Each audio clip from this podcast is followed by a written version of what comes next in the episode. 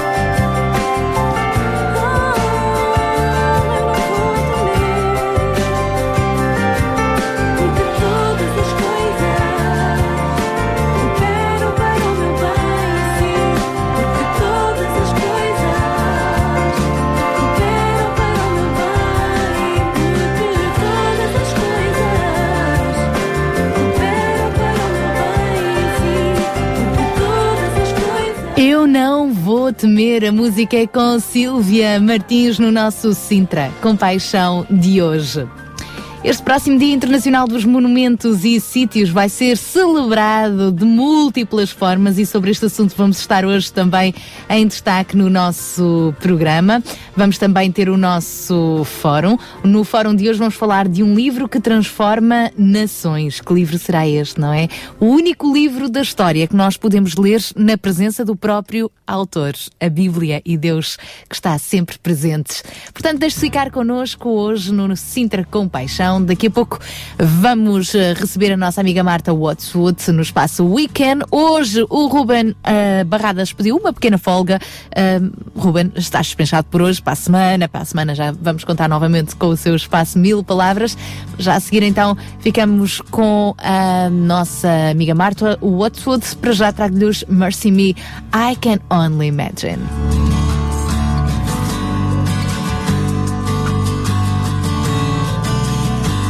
I can only imagine what it will be like when I walk by your side. I can only imagine what my eyes will see when your face is before me. I can only imagine, yeah. I can only imagine.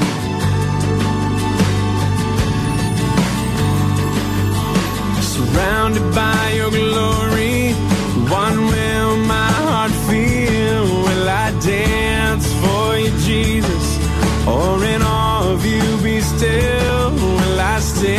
in your presence? Or to my knees or will I fall? Will I sing hallelujah?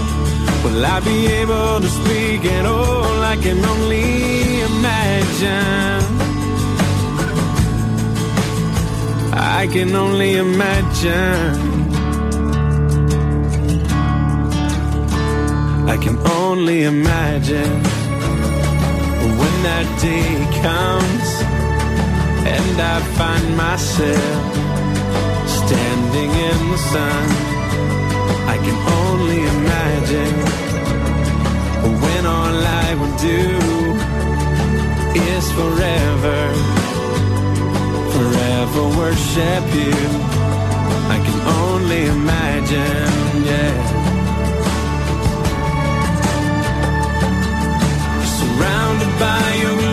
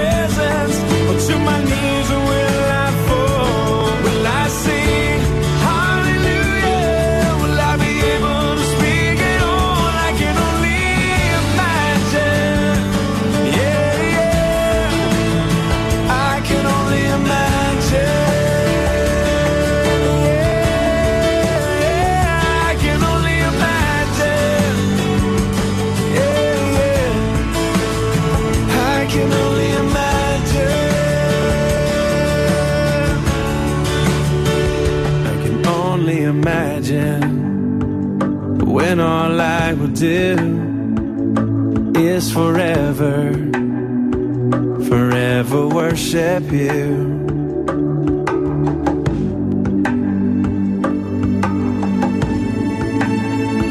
I can only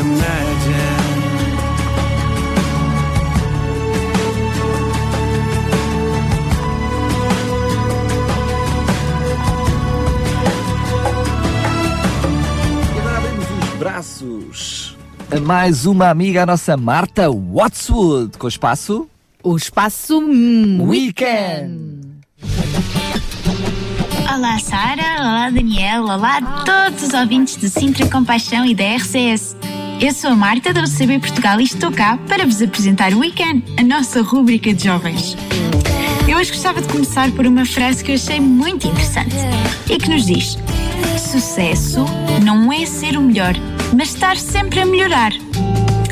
Ora bem, ao longo da nossa vida nós temos vários desafios. Quando chegamos à escola, temos de começar a aprender a ler, a fazer a tabuada, ai, tanta coisa.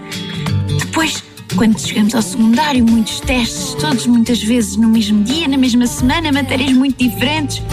Passados uns anos, vamos para a faculdade. E as coisas começam a complicar ainda mais. Temos de decorar livros inteiros para uma só frequência. Passados uns anos, vamos para o trabalho. Ai, será que agora vou conseguir arranjar trabalho? Será que vou ser bom? Será que vou conseguir um aumento?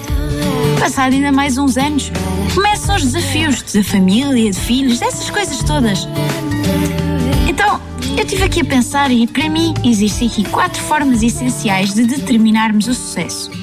Primeiro, está na forma como lidamos com os vários elementos. Como é que nós aprendemos, como é que reagimos, como é que agimos perante cada obstáculo, cada desafio, a forma como vemos estes testes, estes problemas.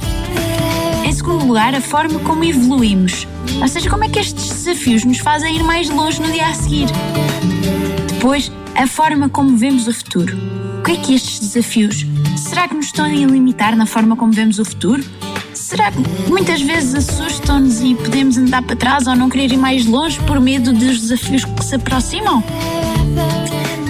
Verdade uma coisa, as pessoas com maior sucesso são aquelas que têm uma maior visão. Ou seja, não são aquelas que têm capacidade de ver o futuro, mas que têm capacidade de entender o que é que precisam de fazer hoje para chegar àquele futuro que desejam.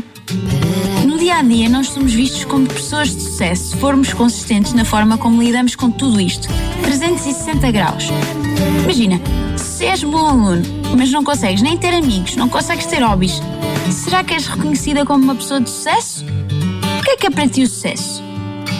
Então, se o que fazemos hoje pode melhorar o nosso amanhã, se cada passinho importa, então podemos mudar o mundo em cada atitude, certo? Cada pequena coisa que fazemos, alinhada com o sítio onde queremos chegar, em que vamos estar sempre a melhorar em alguma coisa, bem, eu acho que isso é ter sucesso. Somos uma geração vista como a geração perdida. Geração sem emprego, geração sem educação, materialistas que só querem estar ao telemóvel. Mas olha, mais do que tudo isso, nós somos verdadeiros. Vivemos na realidade em que as nossas famílias e as pessoas à nossa volta perderam tudo com a crise, onde muitas vezes consideram que o sucesso é raro. Nós temos de mudar a forma como acreditamos o nosso futuro, como vemos o amanhã, para mudarmos o nosso e o de quem nos rodeia. Vamos estar sempre a melhorar, nunca andar para trás, nunca voltes aos erros do passado, que acabam na violência, na discriminação, na desigualdade. Já vimos que isso não leva a lado nenhum. Vamos fazer do sucesso da nossa geração o nosso próprio sucesso. Lutar por termos um caráter forte, sabermos sempre ver aquilo que está à nossa frente, caminhar para lá. Se temos o hashtag Estamos Juntos, então vamos estar mesmo juntos, verdadeiros. Por fim, uma mensagem de Leonardo da Vinci, aquele pintor famoso. Nunca tem de recuar quem se dirige às estrelas. Até à próxima, Sara e Daniel e todos os ouvintes do Sintra Compaixão. Beijinhos, Marta. Então vamos lá seguir em frente, nada de fazer marcha atrás, se estamos realmente no caminho certo. A nossa querida Marta Otsud, que regressa então na próxima sexta-feira, sempre com muito, muito que temos eh, para aprender com ela. Sintra Compaixão, uma voz amiga. E agora trazemos-lhe José António Souza. Aqui com a participação especial de Ângela neste tema Cantem Louvores.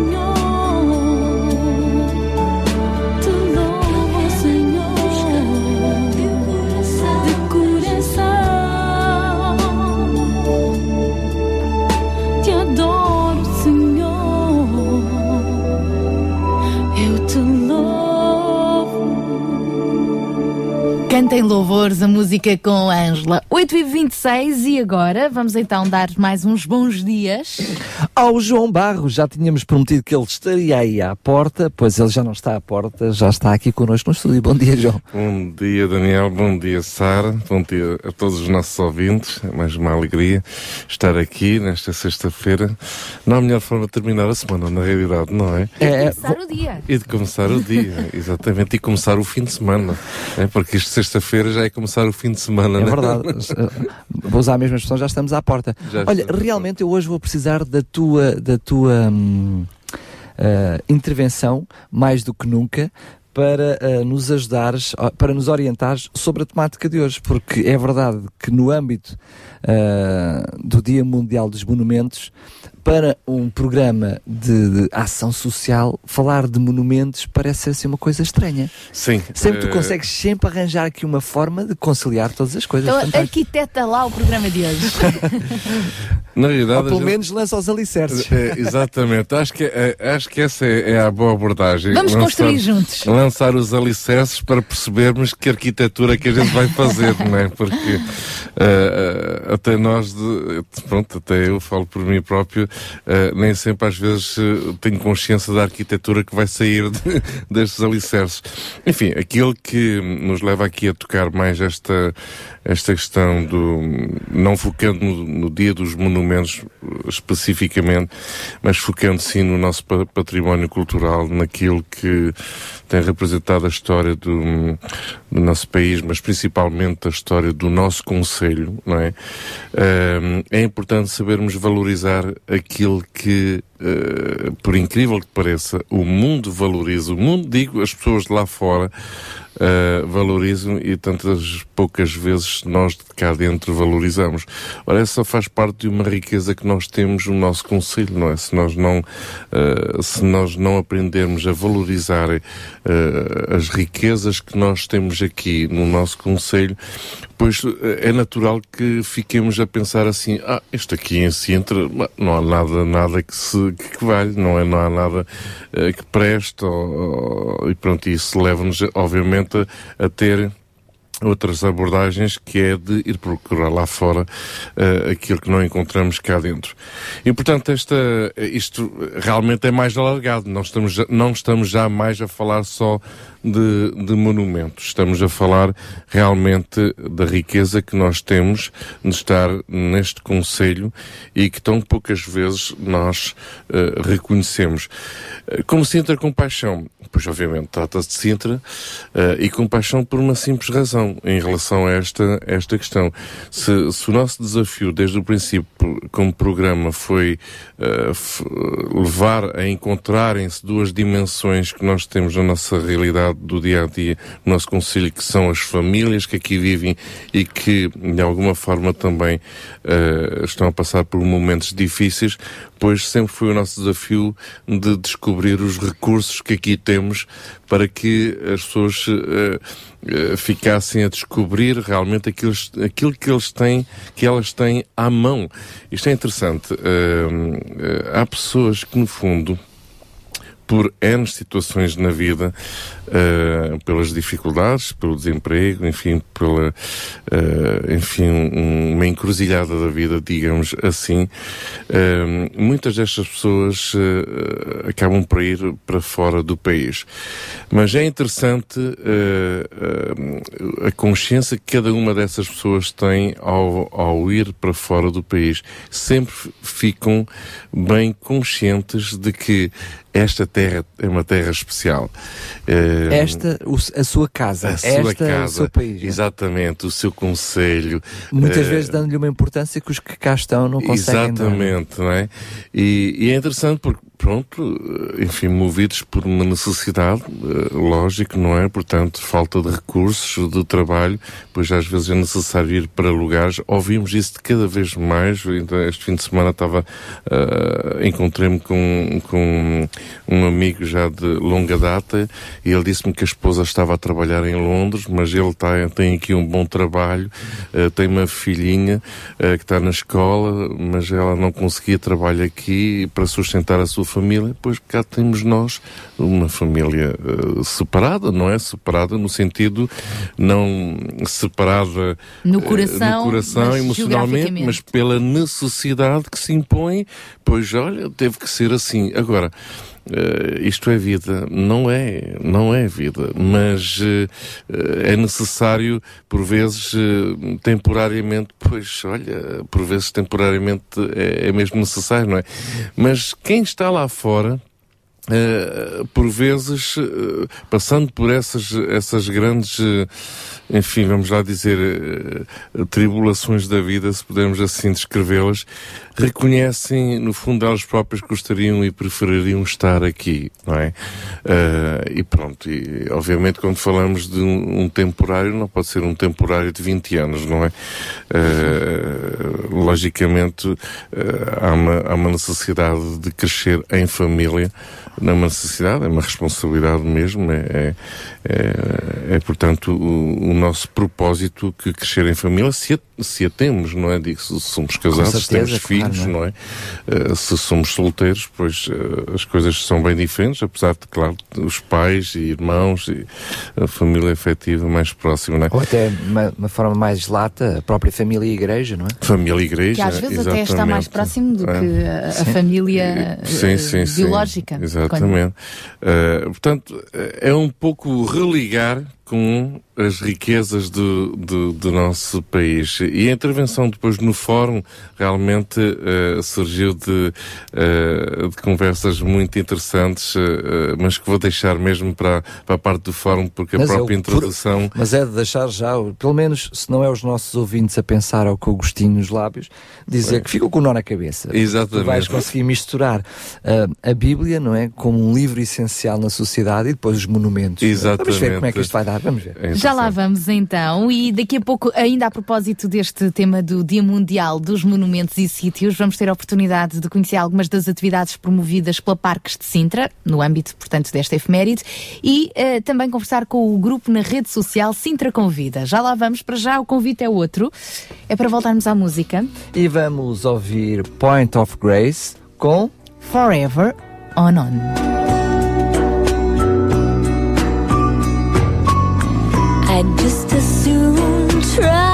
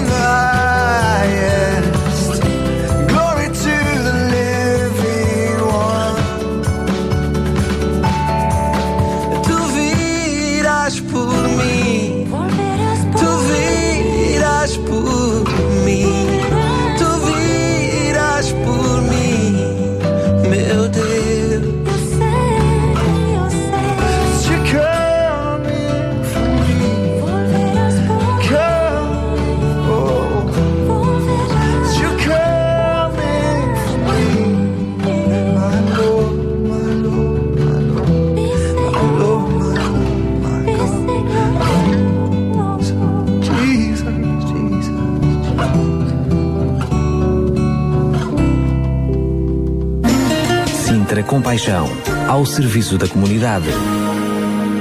E depois desta bonita música com David Neutel, Mark e Ana Mari, vamos em frente.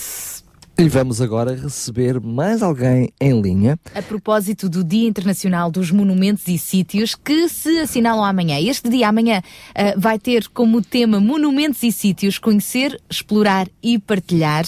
Há inúmeras atividades promovidas pela autarquia de Sintra e não só a nível nacional, mas como dizias e muito bem, agora vamos mesmo aterrar na Serra de Sintra. É isso, espero que não seja de cabeça, para não pôr integridade física de ninguém em risco. Vamos falar com a Maria João Martinho, o que desde já aproveito para cumprimentar. Olá, Maria João. Muito bom dia. Bom dia. Bom dia, não sei se consegue-me ouvir? Muito bem. Muito bem, muito a Maria. João que nos liga do grupo na rede social Sintra Convida. Para, em primeiro lugar, Maria João, podia-nos explicar o que é isto? Que grupo é este?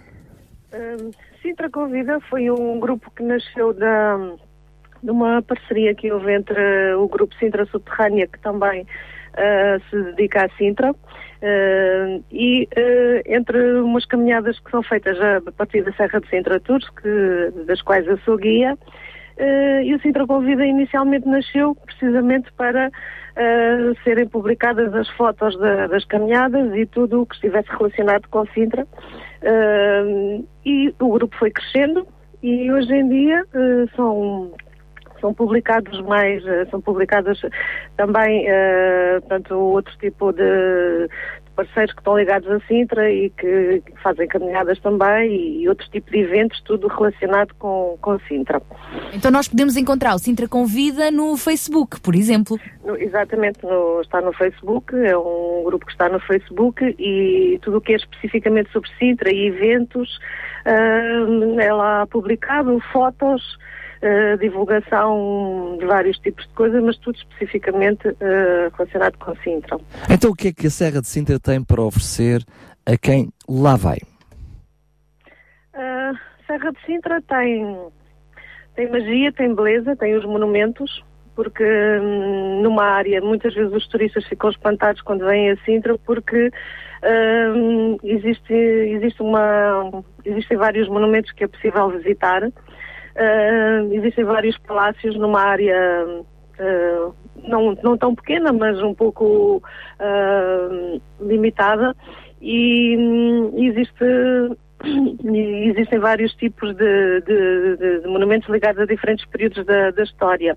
Ah, podemos ir de- desde, o- de- desde as ocupações mais antigas, como por exemplo o Castelo dos Mouros, ou, ou o Palácio da Vila, que por exemplo é um, um palácio ah, medieval mais antigo e considerado um dos melhores ah, conservados da Europa. Ah, temos a joia do romantismo, que é o Palácio da Pena, e temos também alguns santuários, como, como a Peninha, por exemplo, ligada também à história da, da nossa nacionalidade, porque, hum, por exemplo, tem uma capela muito antiga, ainda mais ah, antiga do que eh, a mais conhecida da, da- que é conhecida da Peninha, eh, que é o caso onde eh, relacionado à história da, da, da aparição da Virgem à Pastora, mas há uma capela ainda mais antiga, que é a capela de São Saturnino, que está ligada a, portanto, aos primórdios da, da nossa nacionalidade, porque aí foi mandada construir por um alferes mor de Dom Afonso Henriques. Ahm, temos Santa Eufémia, que é também um, considerado eh, pelos autores, por, eh, pelos investigadores e pelos historiadores um dos locais mais antigos da Serra, eh, que também teve alguns povoado- povoados do, povoado do, do Neolítico e ocupação também romana. Eh, e que eh, onde se fez o culto das águas eh, ligado a Santa Eufémia. Hum, temos o, o romantismo e temos alguns revivalismos também, ligado, por exemplo, à parte mourisca do Palácio de Monserrate, eh, à Regaleira, também o revivalismo do, do Manuelino, temos o Palácio da, da Quinta do Relógio, de maneira que a Sintra hum, Tem muito para oferecer, não é, Maria João? Mas a Maria João disse uma coisa bastante impressionante, que disse que os hum, turistas ficam impressionados.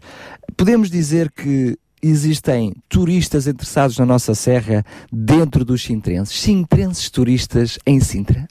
Ou seja, interessados em conhecer todas essas belezas?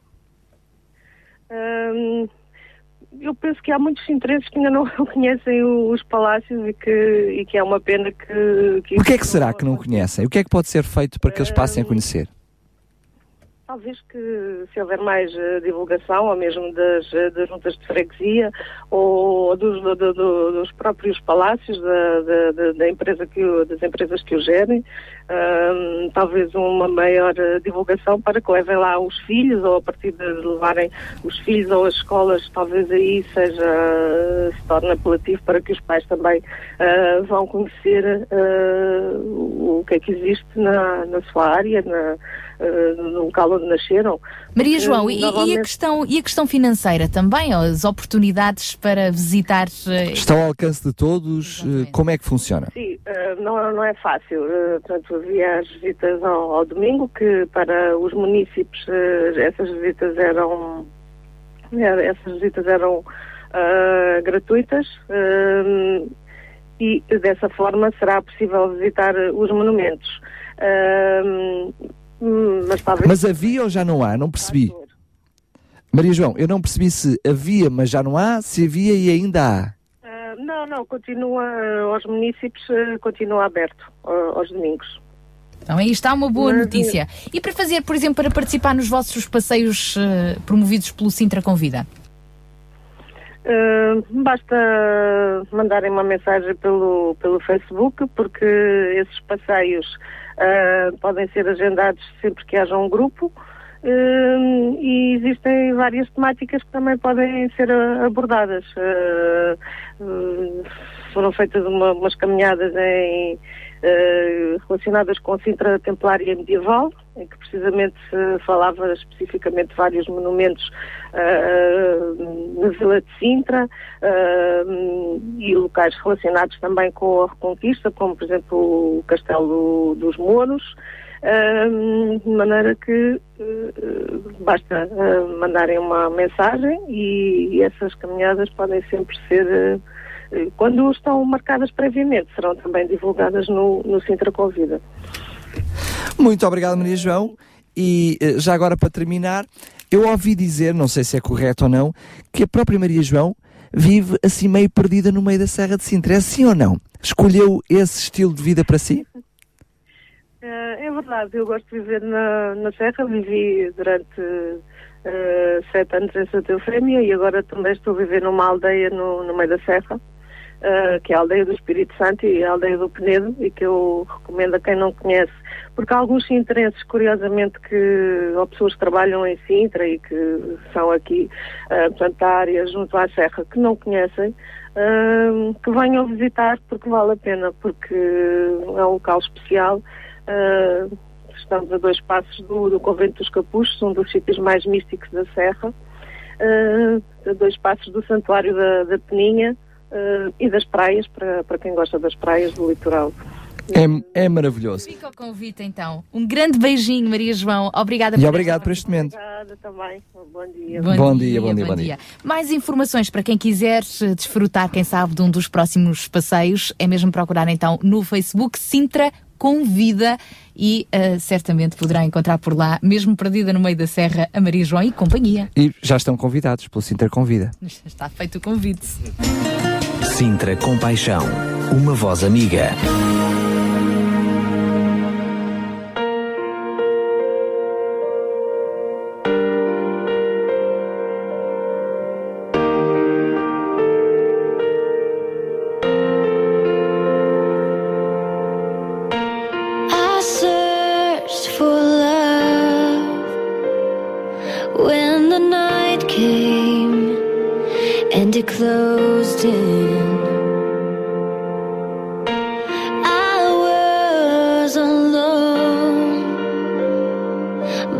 You found me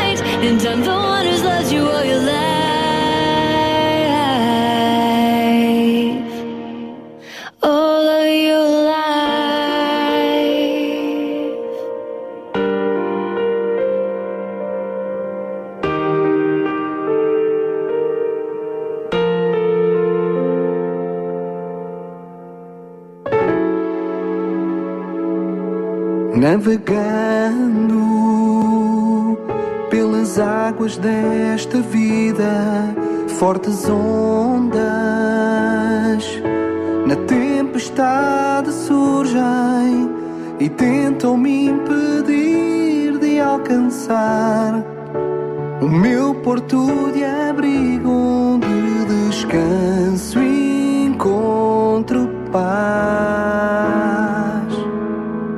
não vacilo. Mesmo que os trovões me impeçam, enfrento o medo e as circunstâncias que me cercam e tentam me impedir de alcançar o meu porto de abrigo onde descanso e encontro paz. Não me deixo abalar, sem medo de naufragar. Ponho em prova a minha fé, eu me prostro a teus pés e declaro quem tu és. Eu sei.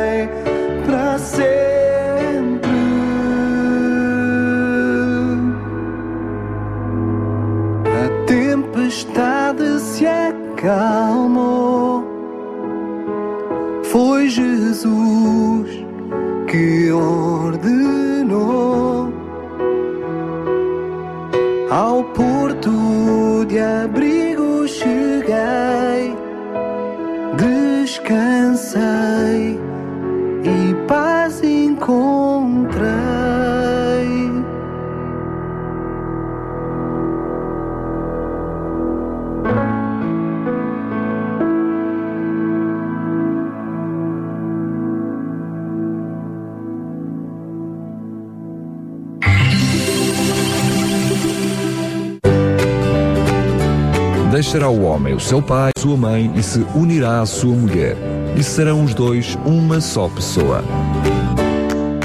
O casamento é um projeto maravilhoso de Deus, mas como edificá-lo e fortalecê-lo? Seminário para casais construírem amor, com Milo Cordeiro, do programa Famílias Felizes da IRCS. De 24 a 26 de abril, às 20h30, no auditório da Igreja Evangélica na Portela de Sintra, Rua Mário Costa Ferreira Lima, Loja 2. Inscrições gratuitas pelo 219 10 63 10. Seminário Construir Amor. Receitas para manter vivo o seu casamento.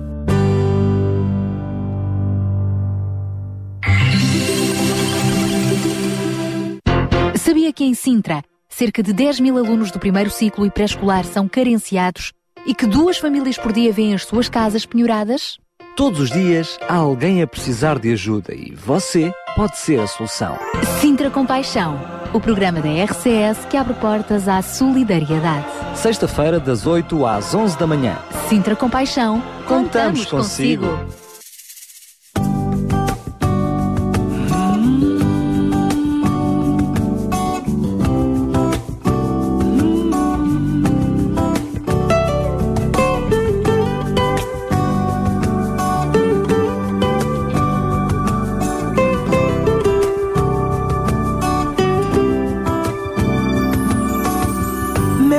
Pés cansados vão de correr o dia a dia velozmente sem parar.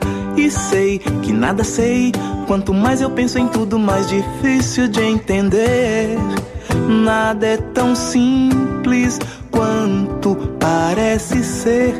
Tudo gira em torno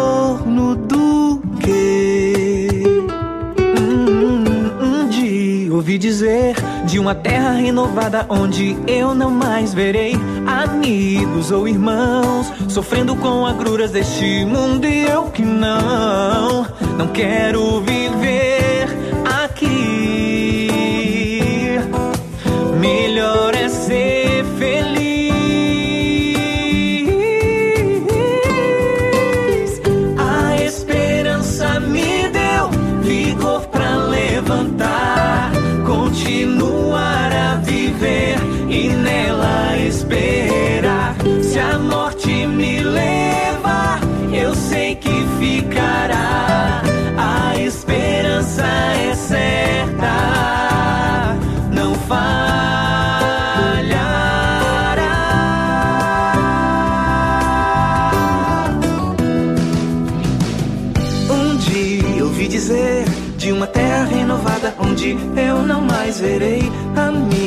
ou irmãos sofrendo com agruras deste mundo e eu que não, não quero viver aqui. Melhor é ser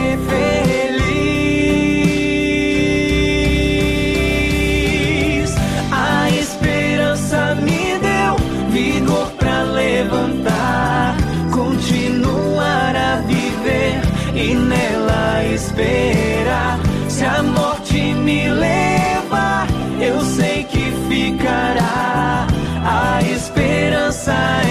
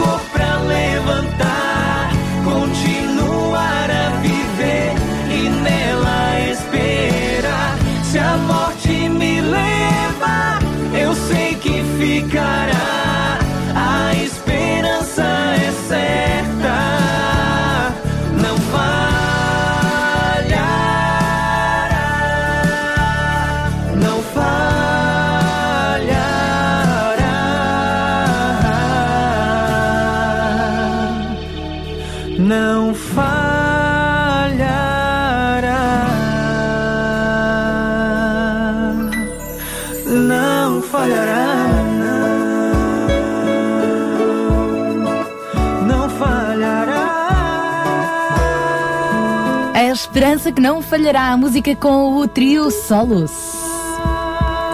E agora vamos receber mais um amigo. Vamos receber Carlos Pinto Leite no espaço Links. É verdade, então bom dia, amigo. Muito bom dia, Sara. Muito bom dia, Daniel. Muito bom dia a todos os ouvintes da RCS. Sou Carlos Pinto Leite, estou aqui novamente em nome da UCB Portugal no programa Sintra Compaixão para mais uma vez divulgar ideias e sugestões no âmbito da solidariedade social e para hoje o destaque vai para a Associação Salvador, bastante conhecida de todos nós, quanto mais não seja pelos meios de comunicação social, nomeadamente a televisão. A Associação Salvador foi fundada por Salvador Mendes de Almeida em 2003 e visa combater a exclusão social, promovendo a integração das pessoas com deficiência motora na sociedade e melhorar a sua qualidade de vida. Referência para alguns dos projetos desta associação que se desenvolvem em quatro áreas de atuação: integração social, acessibilidades, sensibilização e investigação e também tecnologia.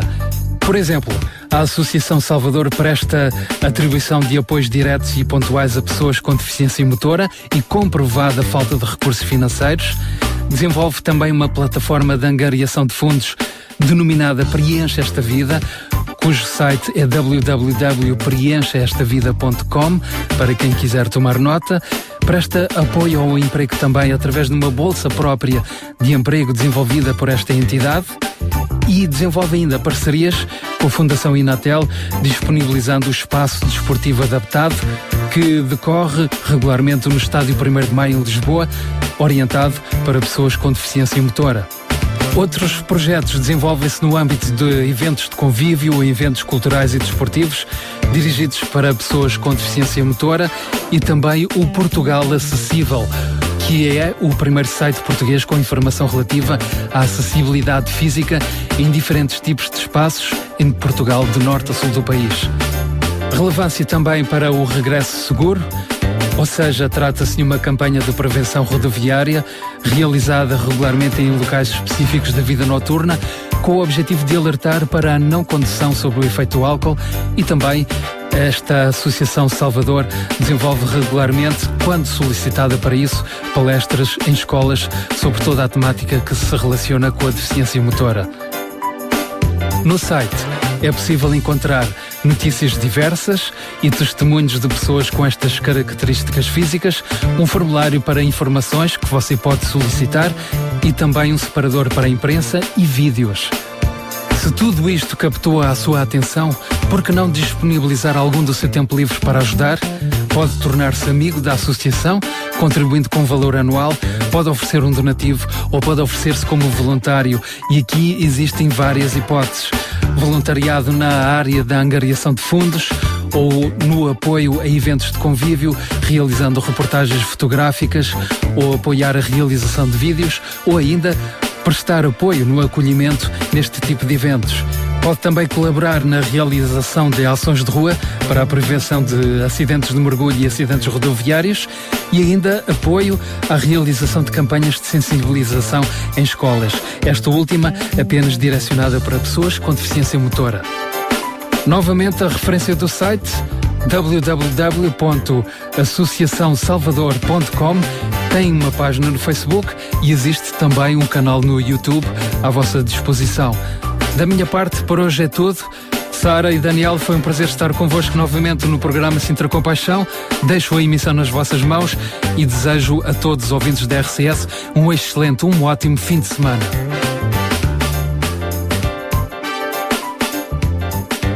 Muito obrigada então ao nosso amigo Carlos Pinto Leite, que na próxima sexta-feira regressa então com mais uma, um destes apontamentos, mais um site de visita obrigatória. Para já voltamos à música com Tim Light.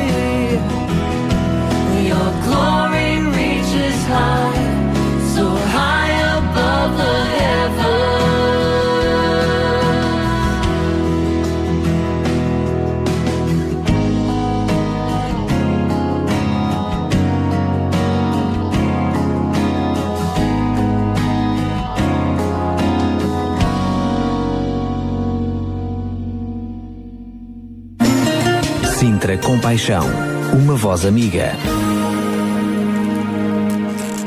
Dia Internacional dos Monumentos e Sítios eh, celebra-se amanhã e este ano com o tema Monumentos e Sítios, conhecer, explorar e partilhar. E agora vamos precisamente conhecer, explorar e partilhar um pouco mais sobre os nossos monumentos, sítios lindíssimos em Sintra. Para isso, vamos então avançar agora com mais um apontamento. Vamos conversar com Rita Alves, do Núcleo de Programação e Ambiente da Parques de Sintra. Desde já cumprimentamos, agradecemos a presença aqui via telefone, é verdade, ah, aos microfones da RCS e queríamos ah, perceber junto da Rita Alves, em primeiro lugar, o que é que é este núcleo de programação ambiente de Parques de Sintra, como funciona e qual é o seu objetivo?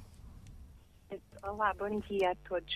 O, o Núcleo de Programação e Ambiente é responsável ahm, pela dinami- dinamização cultural, ah, e do lazer de- dos monumentos ah, que a Parques de Sintra. Portanto, nós hum, garantimos que o visitante pode enriquecer a sua visita a um palácio ou a um parque, hum, podendo optar por uma visita guiada, por um programa ah, para famílias, entre pais e filhos. eh, e, portanto, é essa a nossa função, é dinamizar os monumentos e enriquecer a oferta de visita.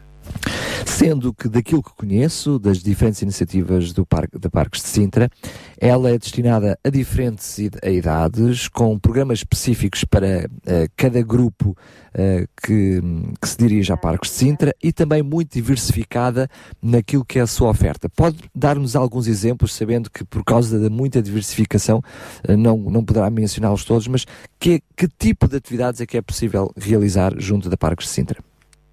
Com certeza.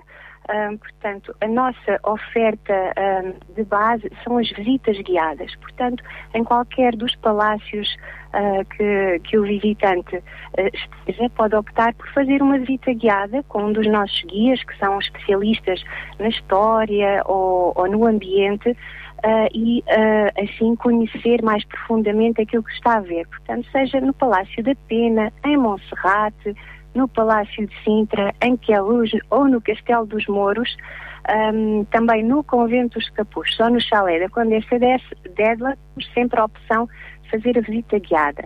Isto é um, é um, é um programa para todos, não é? Sem, sem idades definidas. Temos depois também programas para as famílias que podem consultar na nossa agenda cultural, no site, ahm, e tem atividades de caráter lúdico-pedagógico, em que os pais e os filhos são convidados a partilhar momentos ahm, de descoberta juntos, ambos participando, e podem eh, ser atividades na Quinta Pedagógica de Monserrate. Ahm, Dou-lhe um exemplo, a atividade, uma das nossas atividades estrelas em que fazemos o pão, Ahm, e, e depois conhecemos os animais da quinta, somos convidados, os, os visitantes são convidados a participar nas tarefas da quinta, Ahm, há, há momentos para fazer jogos tradicionais, esta é uma das, das nossas atividades para famílias. E depois temos, ah, como, como agora no Dia Internacional dos Monumentos, visitas de caráter mais técnico, visitas mais aprofundadas que são realizadas hum, por pessoal que habitualmente ah, não, não faz as visitas guiadas. Temos visitas agora feitas pelos diretores dos palácios, pelos engenheiros, arquitetos, conservadores, que pretendem mostrar ah, uma outra perspectiva ah, do monumento, aquela que não se vê todos os dias. Muito bem, sendo que opõe-se agora, impõe-se eh, também esta questão, ao ouvir eh, Rita Alves estar a falar, eh, muito dos nossos ouvintes, e sobretudo dos ouvintes deste programa, que é um programa de cariz social, podem pensar que esse tipo de atividades é para quem tem out- menos preocupações financeiras. Este tipo de atividades eh, realmente é para um público-alvo específico? Há eh, alguma forma de estar aberto a todos os tipos de público, mesmo aquele que tem eh, mais carências financeiras? Como é que funciona? Ora bem, hum, a maior parte das atividades tem um custo associado que não, não conseguimos contornar porque envolvem guias, envolvem materiais. Mas ah, em dias temáticos, como o dia de amanhã, que, em que se celebra o Dia Internacional dos Monumentos, nós temos a possibilidade de fazer um evento ah, gratuito em que todos podem participar. Um, estes eventos ocorrem ao longo do ano, é uma questão de nos contactarem, de visitarem o nosso site ou de nos telefonarem, Um, mas uh, temos sempre que possível a possibilidade de oferecer, a vontade de oferecer um, a visita ao monumento a título gratuito ou uh, reduzido. Este dia de amanhã um, tem uma oferta muito diversificada. Nós temos 12 visitas guiadas a acontecerem ao longo do dia, entre as 10 e as 16 horas, e todas elas são gratuitas. Um, portanto, basta escolher o monumento que, que quer visitar, seja o Palácio da Pena, da Vila ou de Monserrate, ou até o Jardim. As visitas incluem também alguns percursos pedestres e desde que haja hum, vaga, portanto é muito importante aqui, nós trabalhamos com, com inscrição prévia, a visita, eh, o visitante é eh, incluído no grupo e, e não há realmente um, valor amanhã. É uma visita totalmente gratuita. Como é que é possível fazer essa inscrição e onde? A inscrição pode ser feita diretamente para o, o nosso serviço de reservas. Eu vou ahm, dar-vos o número de telefone, é o 21 923 7300 ahm, ou também via ah, o nosso e-mail, que é o info arroba parquesdesintra.pt. Portanto- No nosso site, diga, diga. Sim, continuando só com o site, peço desculpa. Ia, ia dizer então que a morada do site, onde podem encontrar informação detalhada sobre todas as visitas, eh, é o www.parquesdesintra.pt. Portanto, em qualquer destes contactos, hum, o, o visitante terá toda a informação e saberá em que visitas se podem inscrever. Neste momento já não há muitas vagas. Hum, eu gostaria de destacar, se possível, duas das nossas visitas a realizar amanhã são visitas ah, especiais porque são direcionadas para um público que normalmente não tem tanta acessibilidade ou não vê o- o- os monumentos da mesma maneira, que é o público ahm, o público surdo e o público cego. Portanto, temos duas visitas, uma a decorrer no Palácio da Pena, ah, em que se conta a história com gestos. Esta visita é acompanhada pela Associação Portuguesa de Surdos e é uma visita com tradução para, para os visitantes que não ouvem.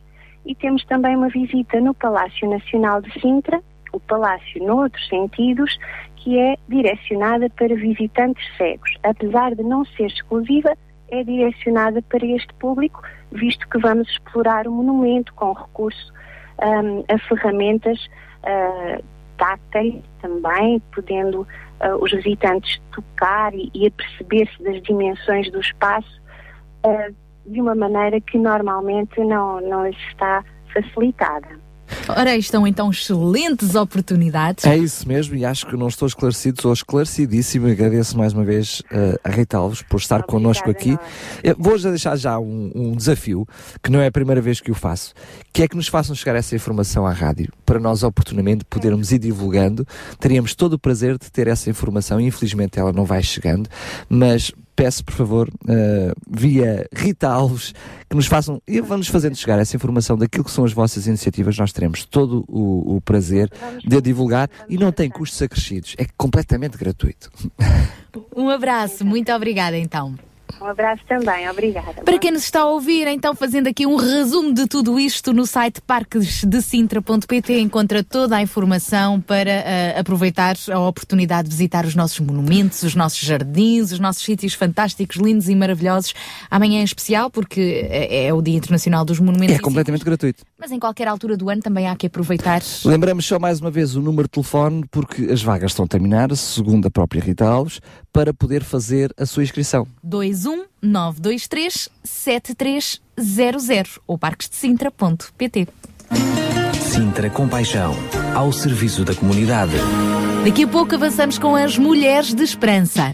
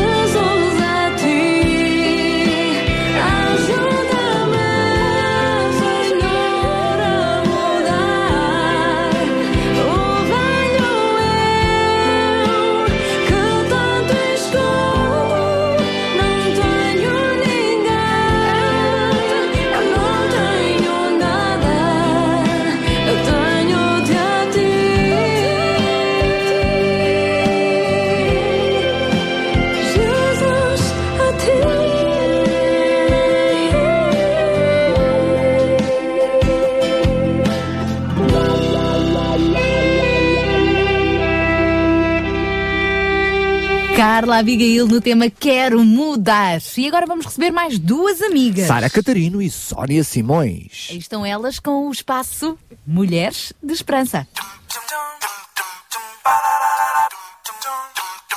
Mulheres de Esperança. Música, entrevistas, temas do seu dia a dia. Para mulheres que teimam em ter fé na vida. A Joana e a Carla vivem na mesma cidade. Está a chover e diz a Joana: A chover outra vez? Estou farta da chuva. Não se pode ir a lado nenhum nem fazer nada de interessante quando chove. A Carla está sentada junto à janela a ver a chuva cair e diz: Que bela chuva. O meu jardim e a minha horta agradecem. Duas pessoas que veem o mesmo com olhos diferentes. Cá estamos nós, ouvintes, para mais um programa Mulheres de Esperança. Fique connosco nos minutos que se seguem, porque de certeza a nossa companhia vai fazer-lhe bem. Um dia sei que vou abrir os meus olhos num lugar onde tudo é perfeita luz e onde conceitos como sombra e escuridão serão memórias de um passado sem comunhão. Um dia vou olhar pra fonte de toda luz, sem piscar, contemplar o ser que ilustra luz.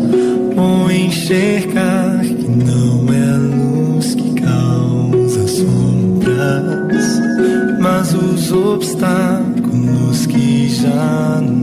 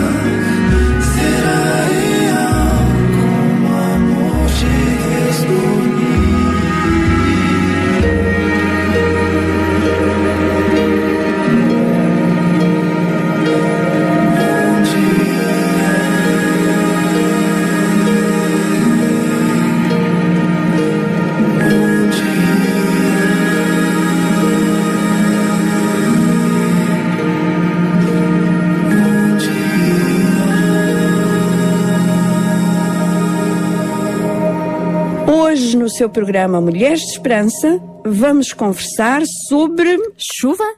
Não, não é exatamente sobre chuva. Temos tido que chegue, mas já agora, Sónia, diz lá o que é que sentes quando chove. Ficas feliz? Queres mesmo que eu te diga? Diz. Olha, se estiver assim a chover o dia inteiro, só tenho vontade de estar enfiada na cama o dia inteiro. Uau! Quer dizer, calaste porque estás na cama, não fazes mais nada. A chuva a ti dá-te para a cama. Se for o dia inteiro, Sara, deixa-me com vontade de estar na cama, sem fazer nada, ali no quentinho, só ouvir a chuva a cair e mais nada. Então e o que há para fazer? Há coisas para fazer mesmo com chuva. Eu tenho que as fazer, mas tu perguntaste-me o que é que eu sentia. Eu sinto vontade de ficar na cama, não quer Tudo dizer bem, que tudo fique. bem. Mas o nosso tema não é a chuva realmente, mas a maneira como olhamos para aquilo que nos acontece e a melhor maneira de repensar ou reformular a nossa maneira de pensar. Afinal, como vimos no exemplo, duas pessoas podem sentir e pensar de maneira diferente sobre o mesmo assunto. Uma fica aborrecida, enquanto a outra mostra-se grata e feliz. E não é apenas sobre isto, mas sobre imensos assuntos e situações. Mas o bom é que podemos mudar o que sentimos, mas para isso temos que mudar primeiro o que pensamos. Às vezes ficamos aborrecidas sobre algo e quando isso acontece, devíamos aprender a perguntar: haverá outra maneira diferente de pensar nisto? Não significa que deixe de estar aborrecida pela circunstância, mas que eu estou a tentar encontrar maneiras diferentes de pensar nessa situação. Isto é um bocado complicado, não é, Sara? Se consegues dar-me um exemplo? Queres um exemplo simples? Ora aí vai. A tua filha pequena, Sónia, estás constantemente preocupada que nada mal lhe aconteça, que não se meta em trabalhos, que não desobedeça às regras da escolinha. Parece que nunca estás em descanso com ela. Às vezes até te sentes cansada e frustrada. Mas o quadro é maior do que isto. Não podes sempre, sempre, sempre sentir isto. Tens que pensar num quadro maior. Olha para a tua filha e vê uma menina inteligente e feliz. E em vez de estar sempre a cuidar para que nada aconteça, podes mudar o que sentes pensando de maneira diferente. Em vez de preocupar-te tanto, corrigir tanto, ralhar tanto, brincas mais com ela, passas mais tempo com ela. Outro exemplo. Podes não gostar de uma determinada tarefa ou achas esse trabalho bem difícil. Por exemplo, imagina que estás a aprender uma nova língua. Dá tanto trabalho e chega a um ponto que vais dizer: nunca vou ser capaz de falar corretamente. Mas podes pensar de outra maneira. Há um ano atrás eu não conseguia ler nem uma frase nesta língua e agora o meu vocabulário está a aumentar. Imagina também que não gostas da tua casa. Gostavas de ter uma casa diferente, mais bonita, mais bem mobilada, com mais conforto e passas o tempo todo a pensar nisso e a sentir essa frustração. Mas também podes reformular isso tudo. Olha para a tua casa, agradece teres uma casa, uma cama, um lugar confortável, embora modesto, onde descansar. Há tanta gente que nem casa tem. Alguns têm que abandonar a sua casa por causa da guerra ou conflitos no seu país. Por isso será bom olhar para a tua casa e pensar antes em objetos, lugares, ambiente que te dá alegria, apesar dela ser humilde e pobre até. Este é o seu programa Mulheres de Esperança. Hoje, eu e a Sara estamos a conversar sobre mudar o nosso sentimento através da mudança do nosso pensamento. E que tal ajudar outra pessoa a mudar a maneira como se sente? Quando estamos perto de alguém que está frustrado ou aborrecido por algo, podemos ajudá-lo a pensar na situação de maneira diferente. Se virmos a situação de alguém de uma maneira mais positiva que a própria pessoa, temos que ajudá-la, mas ainda assim temos de ter cuidado da maneira como vamos fazê-lo. Temos que assegurar a pessoa de que de alguma maneira conseguimos entender um pouco do que está a sentir. Não podemos dizer algo assim: Ah, não precisas sentir-te assim, porque a pessoa sente-se mesmo assim. Temos que ouvir atentamente o que nos diz e depois fazer algo a que chamamos refletir. O que sentem. Dizer-lhes de volta o que pensas que estão a sentir. Esta é normalmente uma maneira eficaz de os fazer sentir compreendidos. Depois disso, podemos sugerir a maneira como nós vemos a situação ou uma outra maneira para eles poderem pensar na situação. Mas sempre feito com sensibilidade e cuidado. Permite que a outra pessoa aceite ou rejeite a tua sugestão. Não tentes mostrar que tu é que tens a razão. A pessoa conhece a sua situação melhor que ninguém e, se conseguir vê-la do teu ponto de vista, poderá ser que consiga mudar a sua maneira de sentir. Se que conhece ou entende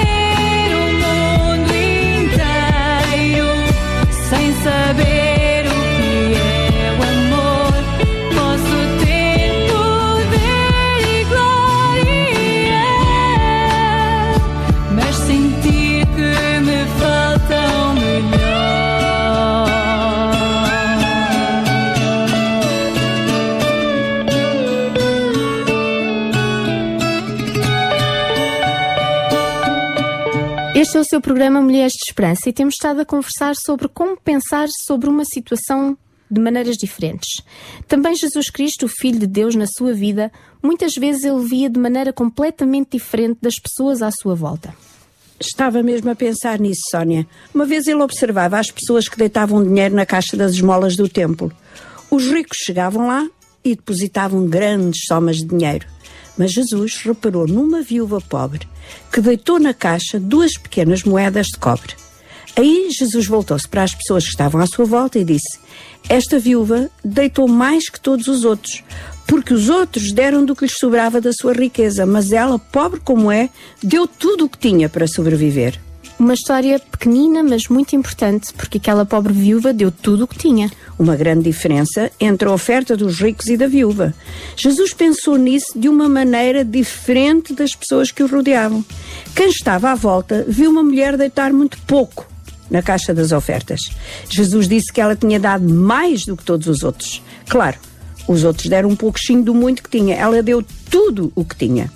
Significa que Jesus não estava assim tão interessado na quantia de dinheiro ofertado, mas no valor da oferta. Plenamente de acordo contigo, Sónia. Será que Jesus quer que demos tudo o que temos? Vamos pensar nisso um pouco. Há uma outra parte na Bíblia que diz que devemos dar não com tristeza, nem porque é um dever, mas porque Deus ama ao que dá com alegria.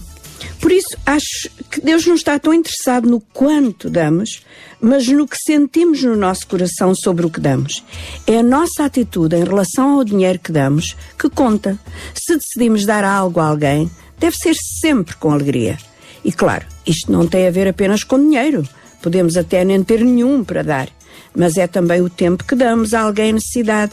Tudo isso tem que ser feito com alegria, sem qualquer dúvida ou incerteza. De facto, acho que Deus sente o mesmo a respeito de tudo o que fazemos.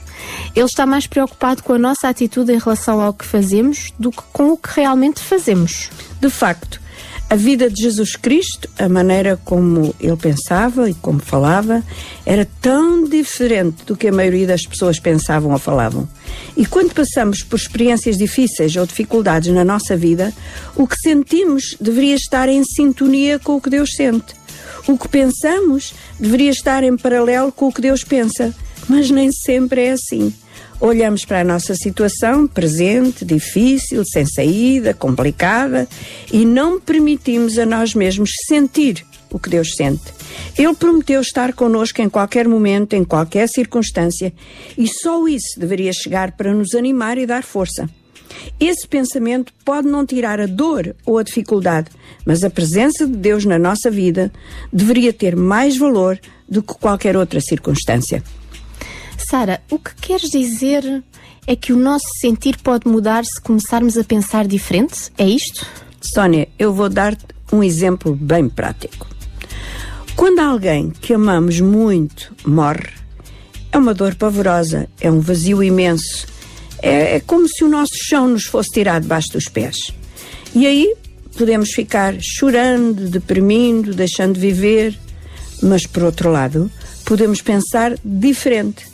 Ok, a dor da perda é muito grande, mas eu sei que esta pessoa não queria que eu ficasse assim. Ou eu sei que esta pessoa que eu amava tanto foi um exemplo de coragem e determinação e eu vou honrá-la sendo assim também.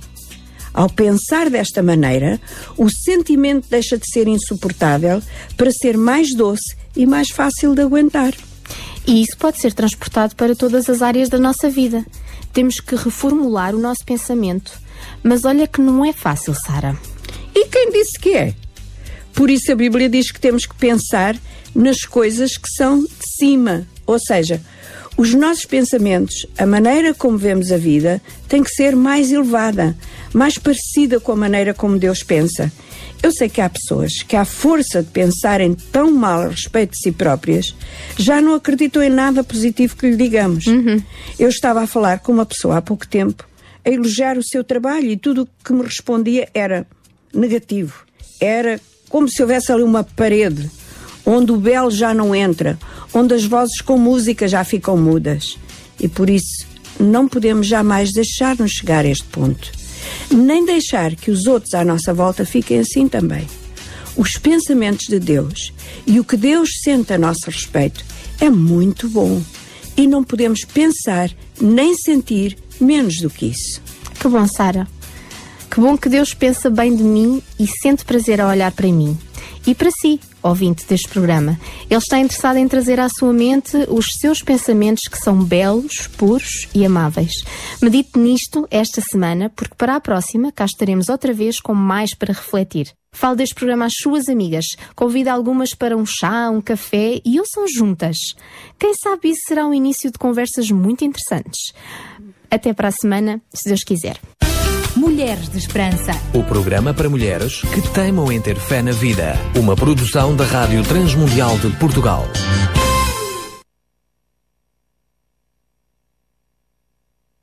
Estivemos então com as Mulheres de Esperança que regressam na próxima sexta-feira. Um grande beijinho e abraço então para estas nossas queridas eh, Sónia Simões e Sara Catarino.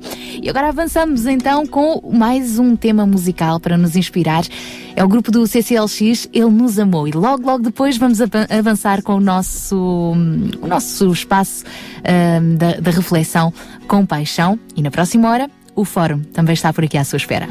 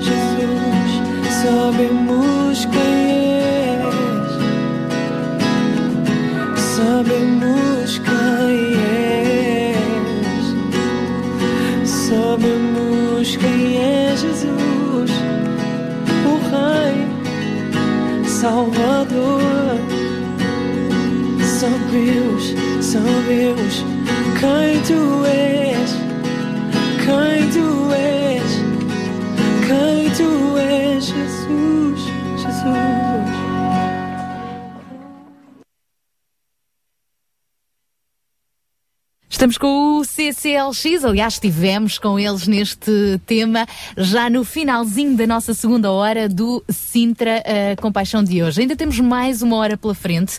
Na próxima hora vamos uh, ter o nosso fórum de hoje. É interessante, vamos pegar neste dia uh, que estamos hoje a, a lembrar, que se comemora amanhã, o dia dos monumentos e sítios, e transpor isso também para a nossa experiência como comunidade cristã, comunidade religiosa. Já lá vamos, mas para já, no nosso Pensar Compaixão de hoje, também um pouco para introduzir este assunto, temos uh, mais um convidado connosco. Ele já, já costuma estar É, connosco às chamar, chamar convidado já não é, já não é, Já é nem, já nem sequer é simpático. No? Sintra Compaixão é a estreia.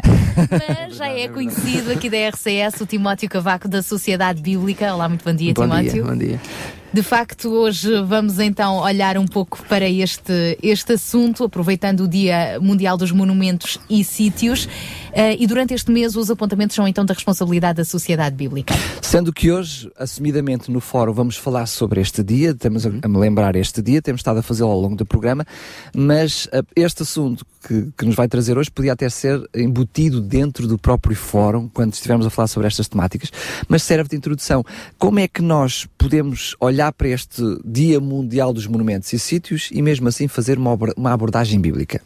Eh, Sim, eu, eu penso que, já, já agora, antes de mais, bom dia, e é um prazer estar aqui naturalmente convosco, como geralmente estou à quarta-feira, embora à distância, exatamente, embora seja um pouco mais à distância, mas agradeço também pelo convite para, e efetivamente pela primeira vez, estar aqui a colaborar com este vosso programa muito interessante e muito útil para, para, para as nossas comunidades, eh, não só aqui de Sintra, mas certamente muito mais pessoas ouvem este programa, eh, e, e refletir sobre, sobre esta temática, um pouco inspirados por esta celebração do, do Dia Internacional dos Monumentos e Sítios, eh, e eh, pensando eh, naturalmente na importância que, que a Bíblia tem e na relação do homem com Deus, penso que seria interessante começarmos por fazer aqui um certo caminho, embora muito rápido naturalmente, em relação à forma como os locais se interligam com a expressão de fé, de alguma maneira.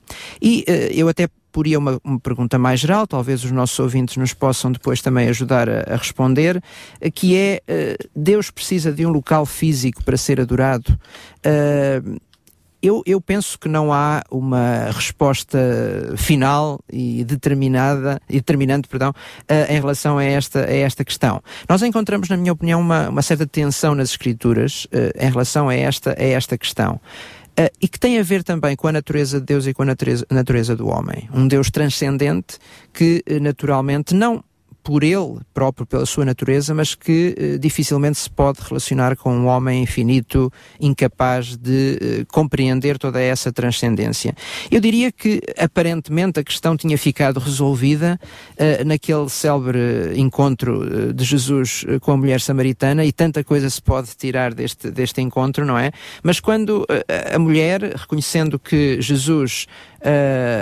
É profeta, ela diz, isto é, encontramos no Evangelho, segundo João, capítulo 4, eh, Senhor, estou a ver que és profeta, e ela continua dizendo: Os nossos antepassados samaritanos adoraram a Deus neste monte. Vocês dizem que só em Jerusalém é que se deve adorar a Deus.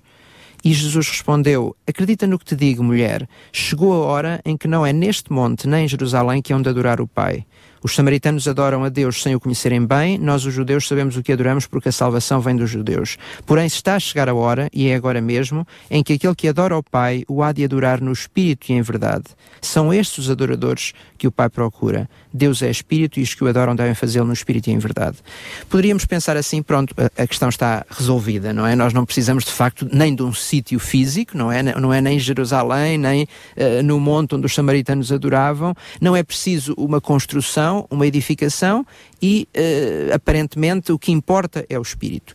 Obviamente, que eh, Jesus disse estas palavras com toda a propriedade, sendo ele Deus, mas também é o mesmo Deus que nos mostra o seu zelo pelo templo.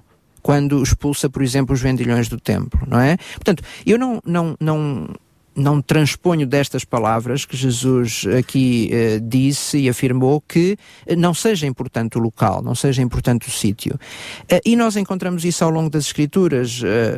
Claro que esta é uma abordagem muito rápida, mas nós, se formos ao princípio da, da Bíblia, nós encontramos, de facto, naqueles primeiros momentos, naqueles primeiros, naquelas primeira, na primeira relação, se quisermos, entre Deus e o homem, encontramos uma, uma adoração e uma expressão da fé eh, em eh, até muitas vezes simplesmente eh, em que as pessoas estão rodeadas pela natureza, não é? Eh, por exemplo, nunca nos é dito e certamente não foi num, num local edificado que eh, Caim e Abel of, eh, ofertaram ao Senhor o que tinham a ofertar. E nós sabemos que, que Deus se agradou daquilo que, que Abel ofereceu e não se agradou do que, do que Caim ofereceu. Por exemplo, eh, lembro-me aqui também, eh, após o dilúvio, eh, quando nos é dito em Gênesis capítulo 8, 20, Noé fez um altar em honra do Senhor e ofereceu em sacrifício sobre esse altar alguns animais puros e algumas aves puras. Já aqui, embora não um local, um edifício, mas há aqui esta ideia de construir eh, um altar, não é? é? É curioso que, e por isso eu, falava nesta tensão, é curioso que se calhar a primeira edificação eh, monumental que nós encontramos na Bíblia é a Torre de Babel. E esta é um desafio eh, ao próprio Deus, não é? Portanto, eh, eu- acho que nós temos que ser muito cuidadosos com esta questão, eh, não, não tirar daqui conclusões absolutas, porque da mesma forma como certamente a Torre de Babel não agradou a Deus, nós vamos encontrar mais tarde, e isto para abreviarmos aqui o muito que haveria para dizer, mas vamos encontrar mais tarde esse grande passo que é a construção do templo, não é? Em Jerusalém. Antes disso, claro, enquanto o povo está em peregrinação, temos também a experiência do tabernáculo, que é também um, um aspecto muito interessante que nos poderá, se calhar, deixar algumas pistas para a nossa eh, conversa a seguir.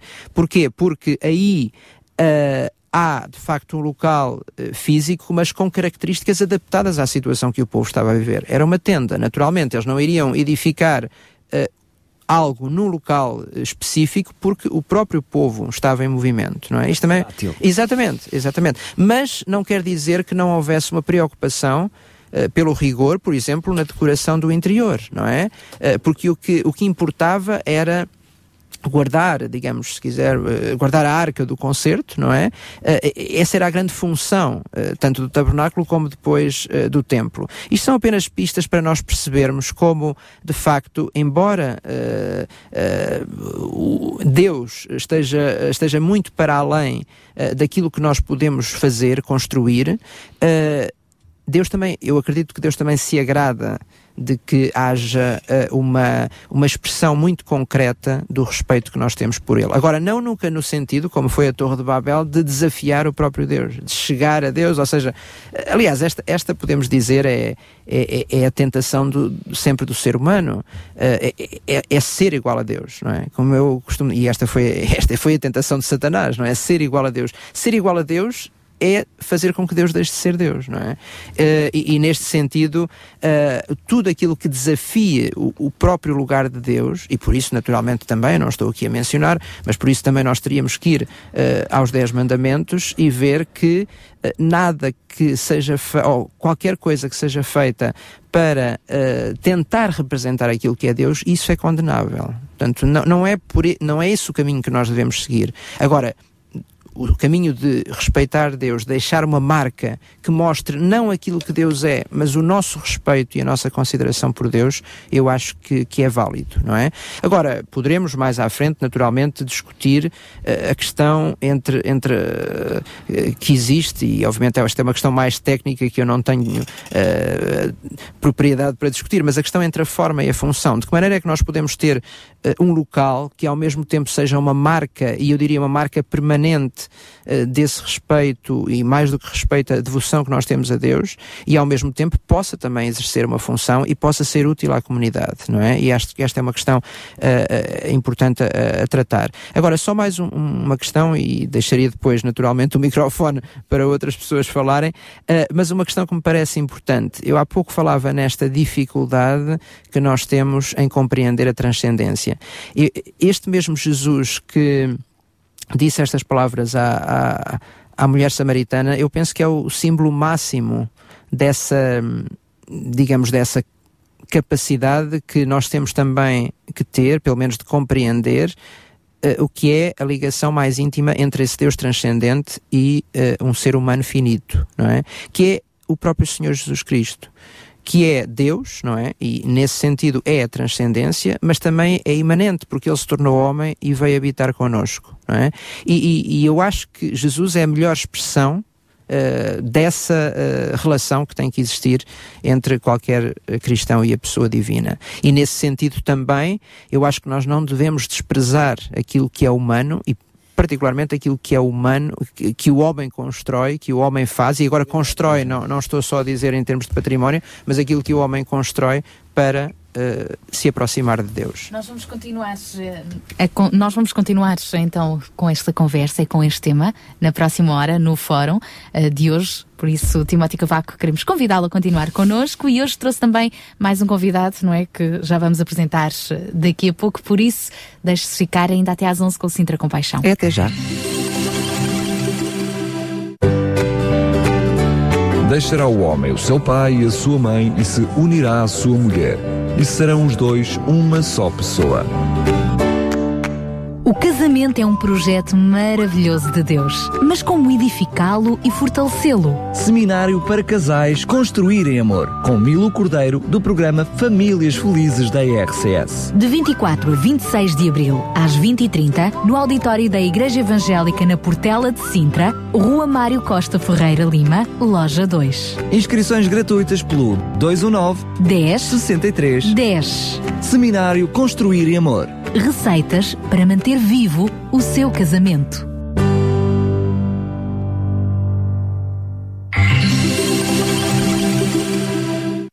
Sabia que em Sintra, cerca de 10 mil alunos do primeiro ciclo e pré-escolar são carenciados e que duas famílias por dia vêm as suas casas penhoradas?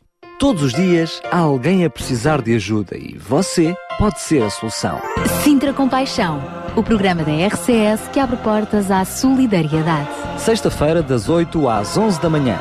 Sintra Compaixão, Contamos consigo.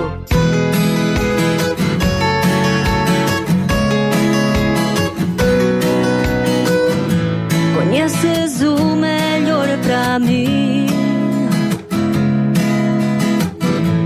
sabe el duro.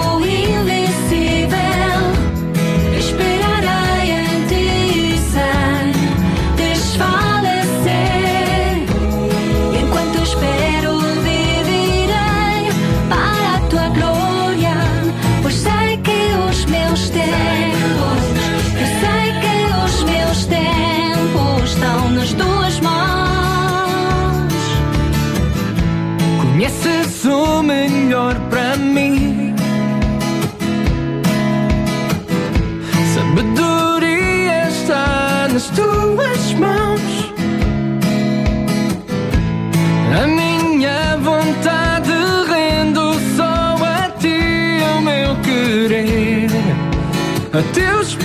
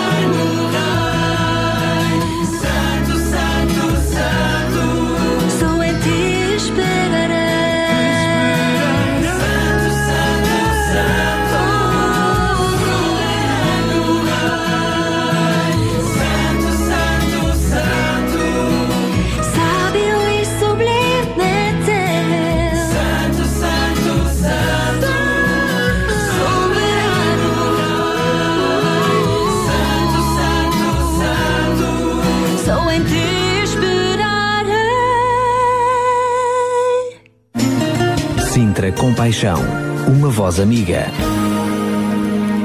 E esta é então a terceira e última hora do nosso Sintra Compaixão de hoje. Damos lugar ao Fórum e numa introdução do Fórum de hoje, e aproveitando também o tema dos monumentos, eh, gostaríamos ainda de partilhar consigo um facto histórico acerca da cidade de Genebra eh, e, e que ehm, terá marcado eh, já algumas pessoas, nomeadamente aqui o nosso João Barros, ao preparar-nos o guião deste programa, ele partilhou connosco e agora nós partilhamos consigo alguns destes factos que relatam, eh, relatam os historiadores daquela cidade que, sob influência de João Calvino, no século XVI, Genebra começou a receber refugiados protestantes de várias partes da Europa. Cidadãos daquela cidade começaram a receber nas suas próprias casas os refugiados. Consegue-se ainda hoje identificar em edifícios antigos uma linha que demarca a construção de um último andar para poder receber famílias de refugiados, que grande prova, ah, que, que mostram que de facto é uma grande prova de generosidade e de hospitalidade que a história deixou para dar continuidade. Com o tempo, estes refugiados contribuíram de forma significativa na construção daquilo que Genebra representa hoje. Muitos eram artesãos, músicos, membros ah, da emergente classe ah, empresarial ah, europeia, enfim, factos muito interessantes. Mas quando se olha para estes edifícios antigos, diria que não estamos a olhar para monumentos, no sentido mais comum do termo, mas estamos, sem dúvida nenhuma, a olhar para um monumental testemunho de vida daqueles que fizeram toda a diferença na vida daquelas pessoas que se encontravam em sofrimento. Pessoas que, para além de terem perdido os seus bens, também corriam o risco de poderem perder a sua própria vida. Este gesto marcou uma viragem no desenvolvimento de uma das cidades consideradas mais pobres da Europa na altura. É verdade. Portanto, acaba por ser monumentos que mostram não apenas paredes, mas história daquelas pessoas. Prédios comuns que eh, se tornaram monumentos de vida. Casas das mais simples, nas quais vidas foram transformadas, vidas transformadas que transformaram uma cidade. À volta de tudo isto, vamos então hoje estar a conversar eh, no nosso fórum de hoje. Temos connosco o Timóteo Cavaco, continua, eh, depois de já lhe termos dado então os bons dias, ele que é o secretário da Sociedade Bíblica Portuguesa e temos também connosco, portanto, o secretário executivo e temos também connosco o Bruno Reis, que é um jovem eh, arquiteto. Olá, muito bom dia, obrigada por estarem connosco. Bom dia. manhã. Como já tivemos o privilégio de estar a, a ouvir eh, o Timóteo, vou direcionar esta pergunta ainda eh, virada com o tema do fórum de hoje e que tem sido o tema do próprio programa Cinder Compaixão de hoje, lembrando o Dia Mundial dos Monumentos e Sítios, que se comemora amanhã. É curioso esta referência eh, para um Dia Mundial de Monumentos, porque é que não fica só o Dia dos Monumentos? Não, Dia dos Monumentos e, Sítios. Eh, será que os monumentos não estão em alguns sítio? Podias-nos começar por explicar, eh, Bruno, o que é que é isto? Porque é que esta referência, monumentos e sítios? Ah, bom dia a todos. Ah, eu eh, acho que ahm, f- estamos aqui a falar de edifícios no- no- quando falamos de monumentos e acredito que ahm, a grande parte deste, desta segunda parte do, do, do Dos fala- sítios. dos sítios tem a ver com o, tu- todos aqueles locais onde nós ah, podemos, ah, podemos estar sem que esteja- estejamos dentro de quatro paredes e que possam, que possam ter também alguma singularidade. E eu creio que foi nesse sentido que se criaram esses dois, esse, os- distinção. essa distinção, ah, sabendo que quando estamos dentro do monumento estamos seguramente num sítio, mas sabendo que também que estando fora ah, de um edifício estaremos também seguramente num sítio e, e- e- e terá essa singularidade e particularidades ah, que, que nos, que nos ah, remetem para pontos marcantes eventualmente nas cidades. E é aqui quando quando falamos de monumentos eu acredito que fala, Cidades ou fora delas, não é? Nós temos hoje em dia locais que não são estruturas, não é? E são património mundial, por exemplo. Exatamente. São ta- os São tais, sítios, património, eventualmente, sítios culturais. O que, o que- o que eles chamam os, os, os tais sítios, acho que sim. Sendo que nós gostaríamos de canalizar este assunto que estamos a falar aqui no fórum para aquilo que é o contexto do Sinter Compaixão e quando olhamos para estes monumentos e para estes sítios, ah, queríamos olhar para eles numa perspectiva cristã, ou seja, lembrando, por exemplo, as igrejas, as como monumentos e também temos sítios que nós consideramos os sítios mais sagrados, outros sítios menos sagrados, enfim, ah, digamos que é uma forma humana de olhar para templos, para eh, edifícios, para estruturas ahm, e para sítios. Qual é a importância, por exemplo, para um arquiteto, para, uma comunidade cristã, eh, a importância da estrutura das igrejas como monumentos? Bem, a minha, a minha opinião será sempre suspeita, não é? Em relação a esse assunto. Será sempre mais válida que a minha, Isso. provavelmente. Mas a verdade, a verdade. arquiteto Exato. eh, e Foi- também eh, um jovem cristão, não é? Exato, foi, sua- foi isso que eu estudei. Não, eu vinha a partilhar no, com, com, com o Tim quando vínhamos no carro que. Que é o Timóteo é o Cavaco. Timóteo Deixa-me só. Timóteo, a agora passa a ser o Tim. Ah, não, mas vinha a partilhar com o Tim que, na verdade, ah, uma das minhas maiores frustrações. Ah, quando, quando, quando viajava, eu tive Erasmus e fiz muitas viagens, enquanto cristão protestante, na verdade, é que ah, sentia uma certa inveja, vamos lhe chamar assim, quando entrava em determinadas igrejas, em determinados templos ah, católicos e não só, eh, mes- eh, mesquitas acabei por não conseguir entrar, apesar de conhecer algumas de planta e de Eu acho que era da barba, por causa da barba. não, não me deixavam.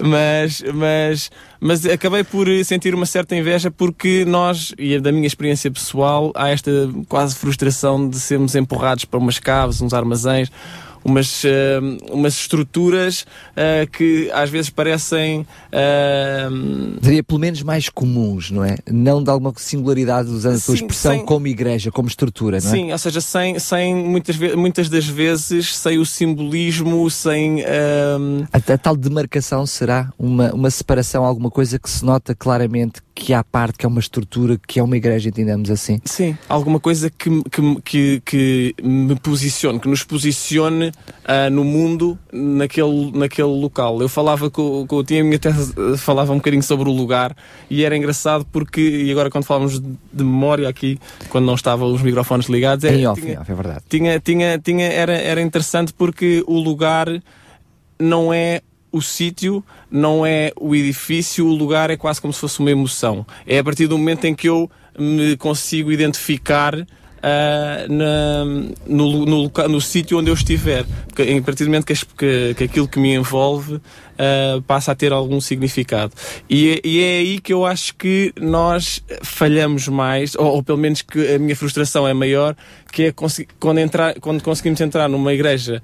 ah, protestante e não conseguimos identificar Portanto, nós, quando atribuis o nós, atribuis a nós, eh, considerando-te eh, evangélico protestante, portanto, não com uma tradição de uma igreja católica romana, no sentido de, de espaços, e está a dizer nós eh, eh, pecamos, usando a tua expressão, ou erramos, aliás, foi essa a expressão que tu usaste, porque de alguma forma eh, não damos tanta santidade ao espaço, é, é por aí? Não diria, não diria damos Como é que um arquiteto me explica porque é que eu posso entrar num espaço e sentir, eh, permita-me a expressão, eu não sei qual é a expressão, de- Timóteo, ajude-me, eh, dessa, desse, essa santidade, esse, esse, é- essa, a desacralização, mas é, eu- santidade se já é um palavrão, desacralização é o maior. Eu estava, eu estava a tentar simplificar a coisa. Mas porquê? Mas a emoção, talvez, talvez emoção. emoção Porquê é que será que a estrutura, digamos, eh, sem, sem, sem ter problemas de chamar nomes às coisas, porquê é que as paredes têm uma, numa influência como eu sinto o espaço? Isso, isso, é, é- isso é aquilo em que eu acredito fortemente e por isso é que escolhi a arquitetura ah, para, como campo de estudo. Mas ah, eu, o que eu dizia, eu- e, e tem muita, eu acho que nós conseguimos todos identificar-nos com isto, é, por exemplo, a- a necessidade de baixar o tom de voz quando entro em determinados templos. Isso é logo um, um exemplo muito prático e, e que, verdade. nós conseguimos entender. E que eu muitas vezes não sinto ao entrar em determinadas, em determinadas igrejas ah, Sem esse tipo de estrutura. sem esse tipo de estrutura, sim. Claro. Porque, se- porque não nos sentimos. hum, a explicação lá está. Tem a ver. Isto é, é um, é um fenómeno cultural, eh, sociológico e até antropológico, como estávamos a dizer, mas na verdade. na verdade Eu tem. peço que tu fales de sítios num sítio mais, Mais perto do microfone. mas olha, deixa-me brincar contigo, provavelmente será uma, uma imagem errada, mas isto ajuda-te quem está do outro lado dos microfones também a perceber melhor isto. Será que ah, também a minha identidade com o espaço, aquilo que é a minha frequência em um determinado espaço, não pode envolver também esse tal sentimento que tu, que tu está, queres partilhar connosco, que eu chamei santidade, sacralidade, enfim, sentimento, porque eu imagino, por exemplo, quando eu saio da minha congregação, do meu espaço da minha igreja e vou a outra, que não a minha, eu já vou sentir um pouquinho mais esse sentimento, porque não, estou, não é algo que eu estou completamente habituado, não é a minha casa, não estou familiarizado. Será também um pouquinho isto, ou seja, o facto de, de encontrarmos alguma coisa diferente, eh, encontrarmos eh, uma estrutura mais ou menos imponente, mas que é diferente daquela que eu estou habituado? Sim, sem dúvida que sim. Eh, até porque é o que é mais engraçado né, quando falamos de lugar é que podemos estar os dois no mesmo sítio e estar em lugares diferentes, não é? Correto. E isso, aconte E isso acontece de forma diferente. Isso acontece tantas vezes na, na igreja com, com os, com os irmãos que estão ao nosso lado. É? Às vezes estamos no mesmo sítio e estamos em, em lugares diferentes. Há bocado, quando falávamos de, de uma história de ir para a França com, com, com, com o filho e mostrar os, o, o lugar que estava na memória de onde, onde brincávamos, seguramente. eh, o pai e o filho estavam no mesmo sítio, mas estavam em lugares completamente distintos. Tinham tido experiências diferentes. Exatamente. é? Portanto, o- o- esta, eu acho que isso re- acaba por não, não, não desvirtuar aqui a conversa e dizer que cada um está num lugar, portanto é tudo, tudo muito indiferente, mas de alguma maneira é verdade que não são só os edifícios que constroem a igreja. Esse- esse- se- Ou se era- seja, igreja é o espaço físico, mas é principalmente a comunidade. Sim, eu diria exatamente, eu diria que exatamente as pessoas. Eu diria que são, eu diria que, mas eu diria que é também o edifício. É, Nesse, eu nesse acho que é uma, uma pergunta para nós não deixarmos morrer já, e é? lançarmos já então ao Timóteo Cavaco, exatamente. Não, mas eu vou, vou- desculpa lá, Sara, eu vou deixar esta, esta, esta parte da questão, lembrando que, não, que é importante. A questão da igreja, se é as paredes, se é as pessoas, se é uma coisa, se é outra, mais para a frente, mas ainda na parte da estrutura, eh, a importância e a santidade da, da estrutura, eu queria lembrar aquilo que. Que, que o Timóteo nos trouxe no, no Pensar com Paixão, Ahm, ah, todo o percurso, a história do, do santuário, mais tarde, a questão do templo, apesar de haver uma ligação direta entre uma coisa ah, e outra, uma era, digamos, mais portátil, outra, outra mais fixa, Ah, mas ainda na história da, da, da Samaritana, é verdade que quando Jesus responde à Samaritana, chegou a hora, ele está claramente a dizer, mas antes não era assim o próprio texto nos dá a entender que parece que antigamente realmente havia alguns lugares, sítios, entendamos assim, que eram mais santos, sagrados. mais sagrados, onde se podia estar mais próximo ou não de Deus. E curiosamente, mesmo na estrutura eh, santuário, ela estava dividida em três partes. E uma das partes, diria que era a parte onde mais próximos estávamos de Deus, chamado lugar santíssimo, para aqueles que estão dentro ou conhecem a estrutura, para ser mais específico. E, efetivamente, parece que estruturalmente nós encontramos alguns sítios onde estamos mais perto ou mais longe de Deus. Parece à partida, não é? Sim, quer dizer, eu penso, eu penso que a grande, a grande chave de leitura desta questão é de facto a conjugação de que estávamos a falar agora entre o que é viver comunidade, mas o que é também, de certa forma, ser capaz de, de afirmar essa comunidade através eh, de uma exteriorização, e nomeadamente a construção de alguma coisa. Nós sabemos, eh, naturalmente pela Bíblia, que tanto o tabernáculo como o templo, mais tarde, pelo menos o primeiro templo, não é? Obedeceu a instruções muito concretas que foram transmitidas por Deus, não é? Eh, Não só em relação a- ao edifício em si, mas até à decoração interior, não Aos é? próprios E- objetos. E, toda aquela simbologia. Portanto, eu diria, eh, talvez, eh, claro, eu não queria estar, eh, digamos, a, a- marcar aqueles que nos ouvem com a minha opinião, embora a, a nossa, a, forma como nós pensamos também se constrói a partir do que vamos ouvindo e das opiniões que nós, que nós somos sensíveis. Mas, de facto, eu, eu, apesar de tudo, e sem estar a criticar nenhuma forma, nenhuma expressão do que é ser igreja, porque depois aqui também há muitas outras condicionantes de que eu, se fosse possível, gostaria de falar, porque eu nunca vejo a atualidade sem eh, a perspectiva histórica e acho que é um erro ver a atualidade sem a perspectiva histórica.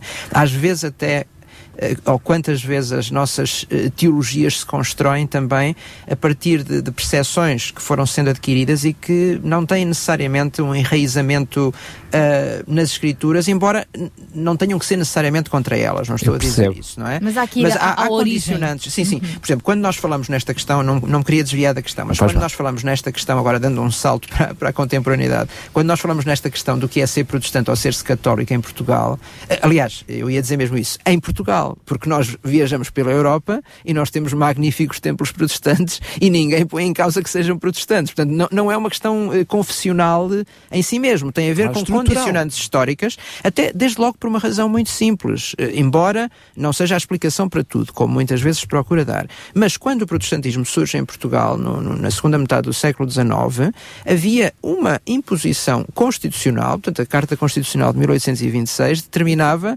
eh, já agora desculpem esta precisão, mas no artigo 6 que, e precisamente lá está, e, e é muito, é muito eh, interessante esta questão, porque no fundo é também uma representação do que era a sociedade portuguesa no século XIX, porque liga a questão da pertença religiosa à questão do templo.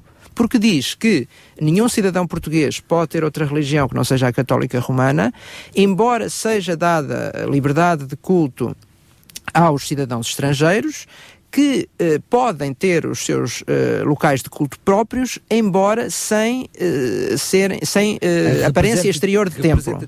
sem aparência exterior de templo. Até penso que é esta a formulação exata que é dada no, no articulado, digamos, constitucional. Mas repare-se, quer dizer, como desde logo se faz a ligação entre o que é a pertença, não é? Pode-se, o cidadão português não pode ser outra coisa senão católico romano, e depois também a forma como exterioriza e, quer dizer, a própria Constituição, que não foi feita naturalmente por pessoas religiosas, embora também os houvesse lá, até porque os bispos estavam presentes na, no que era chamada a Câmara dos Pares, embora neste caso a Carta Constitucional até tenha sido otorgada diretamente pelo rei, neste caso o Dom Pedro IV, mas, mas em que se faz esta ligação eh, muito imediata. Portanto, isto para dizer o quê? Eu diria, e como o Bruno também estava a mencionar, há aqui uma questão que para além de ser eh, uma questão de fé, uma questão, se quisermos pôr nestes termos teológica para arrumarmos as coisas, embora eh, estas, estas, estas categorias sejam sempre muito discutíveis, mas é uma questão nesse sentido antropológica, tem a ver com o que é ser, ser-se humano, não é? E, e- e há esta questão, quer dizer, eh, nós podemos eh, manifestar a nossa fé sem elementos de exteriorização dessa mesma, dessa mesma fé. Oh, Eh, é podemos, quer dizer, podemos, e lá É, está. claro, eh, Desculpa interrompê-lo, mas eu estava à espera que me respondesse essa pergunta, não que me a fizesse. Pronto, mas é uma questão para todos nós abordarmos, não é? Agora, eu, eu lá está, como eu dizia ao princípio, eu acho que, que a chave para nós procurarmos responder a esta questão é nessa conjugação.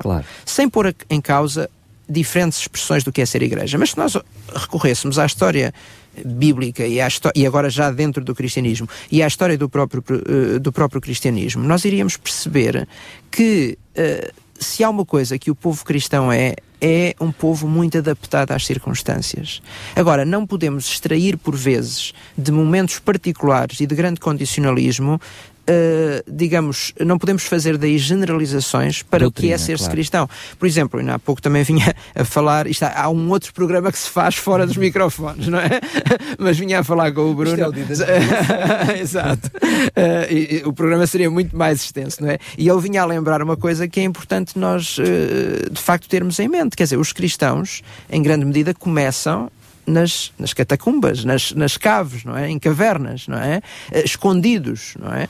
Eu- isto particularmente em Roma, mas por exemplo, noutras circunstâncias, e isso encontramos ainda no relato bíblico, onde é que se vão reunir os primeiros cristãos? No templo, no templo, quer dizer, isto pode parecer um bocado estranho, mas é no templo, eles, eles estavam diariamente no templo e estavam nas sinagogas. Quando Paulo ia a um local, eh, particularmente nas suas viagens missionárias na Ásia Menor, onde é que eles se dirigiam? Dirigiam-se às sinagogas porque era onde estavam as pessoas. Agora, nós vamos dizer, ah, é assim que nós devemos agir hoje, devemos então estar em caves e muitas vezes continuamos, pelo menos nós, povo evangélico em Portugal, continuamos nas caves. uh, Literalmente. Exa- Falando. literalmente, literalmente, quer dizer, e, e tentamos, digamos, quase que justificar isso como um paradigma bíblico. Uh, não, eu, eu acho que não temos que ir por aí. Quer dizer, o povo cristão, acima de tudo, é um povo adaptado às circunstâncias. Agora, se temos liberdade para expressar a nossa fé, eu acho que a devemos fazer também através do edificado. Uh, Qual é a grande vantagem que eu também vejo nisto? E poderemos, naturalmente, e continuaremos a, a discutir esta questão. Eu vejo que, para além daquela vivência como comunidade que a Sara falava e de que é muito importante, de facto, é, é um fator, eu até diria, Isso é é determinante. dizer, uh, Isso é que é a igreja, não é? Como- lá está, eu não gostaria de reduzir. Sim, com certeza. Não, exatamente, como definição é. Como definição, naturalmente que é. Mas, eh, mas ao mesmo tempo, há aqui um fator muito importante. Quando, quando nós temos um edificado que se afirme por si próprio, é, um- é um testemunho permanente. Que nós muitas vezes não o conseguimos fazer através de uma cave, mesmo que ponhamos lá uma placa muito vistosa, não o conseguimos fazer. Ainda há pouco tempo estava a falar com um pastor eh, evangélico e ele dizia-me que alguém que, que, ele conhece viveu na rua da igreja onde ele é pastor durante a sua, toda a sua infância e nunca se tinha percebido que havia ali uma igreja evangélica. Porquê? Porque é uh, uma dessas igrejas que, uh, e muito uh, orgulhosamente, não vamos pôr isso em causa, não é? Mas que muito orgulhosamente soube resistir até em tempos uh, de muita dificuldade, mas que uh, não tinha essa evidência para a população em geral de que era uma, uma comunidade. Uh, naturalmente, ser-se igreja, acima de tudo, é ser-se comunidade. Mas nós também temos que ter consciência disto. A comunidade não está permanentemente reunida. E eu acredito que um, que um edifício que tenha, que seja reconhecido imediatamente pela comunidade mais abrangente, como uma igreja, é também por si só um testemunho daquela comunidade viva que ali se Ou reúne. seja, a própria estrutura, como função, Exatamente. acabaria por ter essa função também de testemunho. É isso que está a dizer. sim, sim. Aliás, Fará agora, só um pequeno pormenor, voltando ao início do protestantismo, e lá está para vermos em que medida eh, o início do protestantismo em Portugal, que é muito tardio, aliás, eh, por- só no século XIX. Eh, mas, mas, por exemplo, uma das, das questões que era sempre colocada na construção de um templo eh, protestante era que ele servisse simultaneamente para a escola porque era um dos problemas que era preciso efetivamente eh, abordar e, e confrontar na construção da comunidade, que era eh, a grande taxa de, de analfabetismo que se vivia na, na época, não é? Portanto, lá está. Agora, não se deixou de construir um local e com uma afirmação muito clara do que é que era aquele local, mas ao mesmo tempo tinha também uma função, que na altura era. Eh, era aquela que, que mais, eh, se calhar, mais preocupava a, a sociedade. Hoje temos Hoje outras temos outras e era interessante agora darmos esse pulo. Portanto, se antigamente tinha mais a ver com esse aspecto cultural e a necessidade de alfabetização, igreja local de ensino não só da palavra de Deus, mas para ler, escrever e tudo mais, hoje as necessidades são outras. E hoje cada vez mais vemos também ah, as igrejas a servirem de, de polo de apoio social, não é? Com toda, todas estas dificuldades financeiras que, que estão a a ser vividas pelas nossas famílias. Então agora volto aqui novamente a conversa para o nosso arquiteto de serviço, Bruno. De castigo, de castigo. é verdade. Ao idealizar então ah, uma igreja, um templo, um espaço religioso para os dias de hoje, século XXI, como articular então esse espaço para ser o serviço religioso, espaço de adoração a Deus e ao mesmo tempo um espaço virado para a comunidade? Bem, eu diria que, acima de tudo, há determinados elementos que nós conseguimos, pela nossa, através da nossa cultura, e, e- e reconhecer ahm, e, e- nos identificar com eles. Ah, e isso é importante não, ah, não des- desprimar nesse sentido de, de- de desvalorizar a sua importância e o seu simbolismo, porque era, era justamente aí que estava o problema, era quando nós retiramos tudo para de repente ser um espaço que pode ah, acolher tudo, ah, também ac- acaba por, por deixar, de, deixar de lado esta, esta parte da identificação e com, com, com, estes, com estes elementos construtivos até, eu não sei, mas eu Uh, por exemplo, a igreja de Santa Maria do Cisa, Marco Canaveses, desenhada por um ateu uh, convicto, tem uma pia bati- batismal que é assim uma coisa um, inacreditável. E, e que as pessoas uh, entrando naquele lugar certamente uh, guardam uma memória e tanto o, o transformam num lugar nesse sentido, mais no- por esse, por esses elementos estarem presentes uh, na, na, na- própria no Estrutura. próprio desenho da igreja. Uh, claro que as necessidades hoje, um, e por exemplo, a minha igreja especificamente também tem uma, uma parte de uma, da ação social, não é? E temos que contemplar muitas outras coisas. Se, calhar, espaços de armazenamento de, de coisas que são, são dadas. Este- é- todo- todo- toda esta nova função ou, ou- ou que, que pode ser. um, pode ser hum, re- re- reorganizada eh, de alguma maneira, uma, umas delas novas, porque não, exist- não existiriam na, na, na- na concepção do- do- dos templos antigamente. Hum, tem- acho que devem ser, acima de tudo, um, um complemento. E, sempre. E, e eu acrescentaria agora uma terceira, um terceiro fator, a nova geração. Sim. Esta nova geração que, eh, como ouvimos numa história eh, anterior, eu vou visitar a minha casa de infância e para mim é recheada de, de- de memórias que para o- os meus filhos poderão já não, não dizer nada, não é? Então, o espaço igreja também tem de combinar isso, ser um espaço apelativo para esta nova geração. Seguramente, até porque é, é, é, enquanto pelo menos eh, muitas das vezes é assim, engloba por, por norma três gerações, de- ou às vezes quatro, de- de- e portanto temos que conseguir, eh, é um esforço muito grande, não é? Mas temos que tentar eh, fazer com que, todas, com que todas as pessoas se consigam identificar eh, com, com aquela casa, vamos lhe chamar assim, com, aquelas, com aquele edifício que vamos construir. Ah, esta, esta, ah, ultimamente tive ah, a oportunidade de conversar com, com, com, num- com outros arquitetos num gabinete de arquitetura que vai fazer uma remodelação de uma igreja evangélica. Ah, e de facto era engraçado porque as dúvidas maiores d- tinham a ver com não tinha a ver com os espaços que tinham que criar, porque esse- esses eles sabiam e sabem melhor do que eu até, não é? Têm muito mais anos de experiência, mas com o simbolismo. Qual era o símbolo? Que símbolos é que, é que deviam estar presentes naquele espaço que pudesse ajudar aquela comunidade a identificar, a, a continuar a identificar aquele, aquele, aquele, aquele, aquele espaço como, como a igreja, como, o, como o edifício da igreja. Uh, portanto, se formos a pensar, uh, eu acho que o mais importante é nós criarmos um espaço que continue a, a poder ser ahm, ahm, igreja, templo, onde também podem acontecer outras coisas. Uh, Juntar a funcionalidade à representatividade, é isso? Já agora, não me querendo naturalmente, como se costuma dizer, meter a foice em seara alheia, porque esta é, essa é a especialidade do Bruno, mas já agora, e se me permitem fazer aqui uma pequena publicidade a um evento que está a decorrer em, em Lisboa, eh, peço perdão, estou em Sintra, mas nós somos aqui vizinhos, não é? Mas que é um evento muito interessante. que- Paixão é inspirador também para, para- Lisboa exatamente, eu, eu vivo em Lisboa e ouço, e ouço Sintra com Paixão e RCS, portanto hoje em dia podemos ouvir em qualquer lugar, não é? Mas há um evento muito interessante que está a decorrer estes dias que se chama Lisbon Week e que procura destacar, já é, penso que a, que a terceira realização deste género e geralmente está concentrado num determinado bairro da, da cidade de Lisboa, precisamente procurando destacar o património. Bem, eu estou a dizer isto muito rapidamente porquê?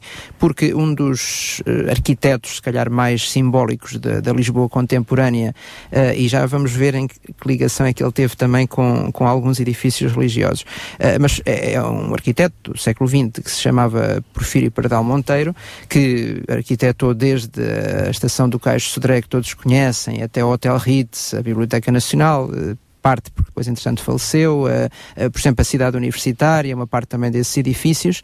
E eh, numa, numa das, dos percursos que eu fiz em torno dos monumentos, de, ou do- dos edifícios de Pardal Monteiro, a certa altura ressaltava-se que ele olhava, ele construía a fachada a partir do interior, ou seja, ele procurava pensar qual era a função daquele edifício e depois a fachada, embora quase sempre monumental, isso não põe em causa, lá está, a expressão do que é o edifício, mas eh, refletia, no fundo, o que tinha ao seu interior. E é muito curioso que eh, Pardal Monteiro não é nem mais nem menos do que o arquiteto que eh, projetou, por exemplo, o Templo Adventista em Lisboa. Uh, embora numa fase inicial da sua carreira, e já agora, curiosamente, era ateu também, uh, e, mas, mas, uh, mas tinha esta preocupação de adaptar, de facto, o edifício à, sua, à sua função. É verdade que, que, que o Templo Adventista até eh, está numa fase ainda, eh, pronto, de, de influência bastante clássica, não é? Mas, de qualquer maneira, havia sempre esta, esta preocupação que ele tinha de adaptar não só ao enquadramento, mas também à função eh, do, do, do edifício. E eu penso que isto responde um pouco, eh, nem todos os, os arquitetos naturalmente pensarão assim, mas acho que esta é, é- é um sinal muito in- interessante do que deve ser essa expressão e que eh, responde também à tal conjugação de que nós falávamos há pouco. Eu, eu acho que é importante haver uma expressão para toda a comunidade e não só para os de dentro, digamos assim, do que é que está a acontecer ali. eh, e, e nesse sentido eh, haver uma, uma visibilidade muito clara de qual é eh, para que, é que ela- para que é que aquele edifício serve, mas depois de dentro também ele estar completamente Ele tem que ser ao mesmo tempo funcional e ao mesmo tempo Exatamente. representativo daquilo Exatamente, e isto responde à questão: é serviço à comunidade, aquilo que, que Paulo chamava, que nós lemos na tradução da Almeida dos domésticos da fé, portanto, serve a comunidade, é uma expressão à comunidade mais alargada e, nesse sentido, também é um testemunho para que outros se juntem a essa comunidade de fé. Muito bem, já voltamos à conversa. Este assunto tem pano para mangas, mas para já vamos Ou- fazer ou uma pequena pausa. Tem pedras para construção. É verdade, é verdade. é verdade. É já continuamos então para já. ahm, vamos então voltar à música e desta, desta vez trago-lhe Sérgio Guerreiros.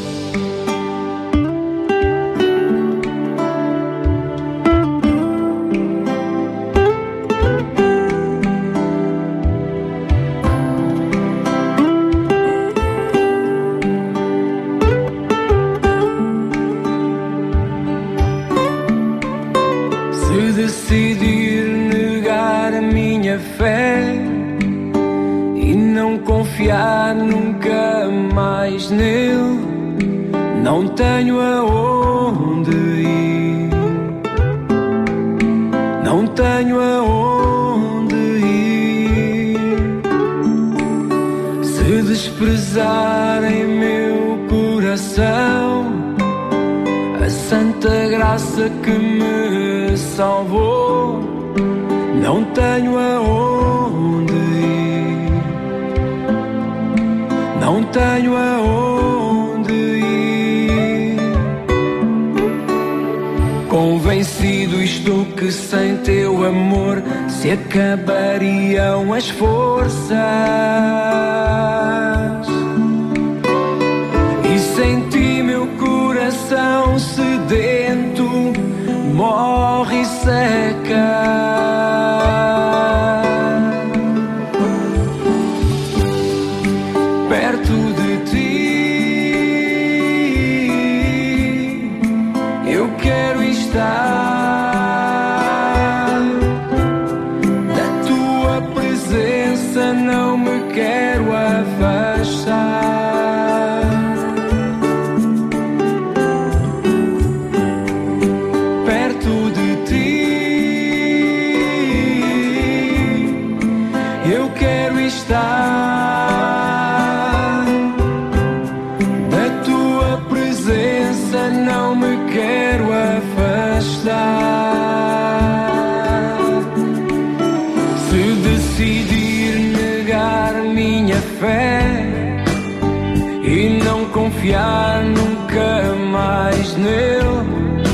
Não tenho aonde ir,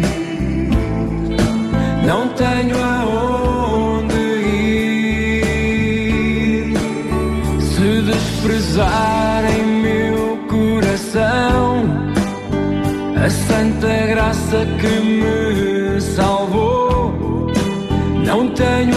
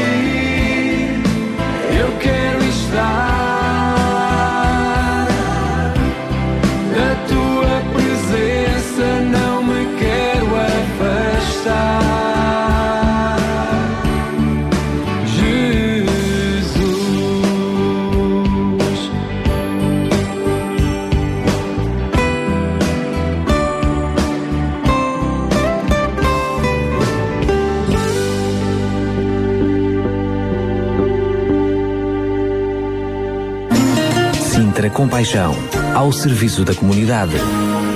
A propósito do Dia Internacional dos Monu- Monumentos e Sítios, estamos hoje então com eh, esse assunto no nosso fórum do Sintra Compaixão de hoje. Já falámos da evolução dos edifícios na expressão da nossa fé, eh, já olhámos para o espaço físico para adorar a Deus ou dentro do nosso próprio eh, coração, a igreja edifício, a igreja comunidade de pessoas e vamos continuar a desenvolver um pouco este assunto já na parte final do nosso fórum de hoje.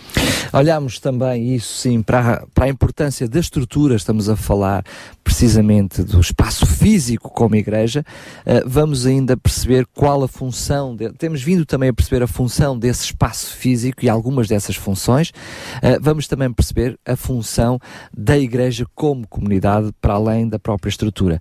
Mas ahm, temos também falado sobre as questões dos locais e essa expressão essa expressão de fé.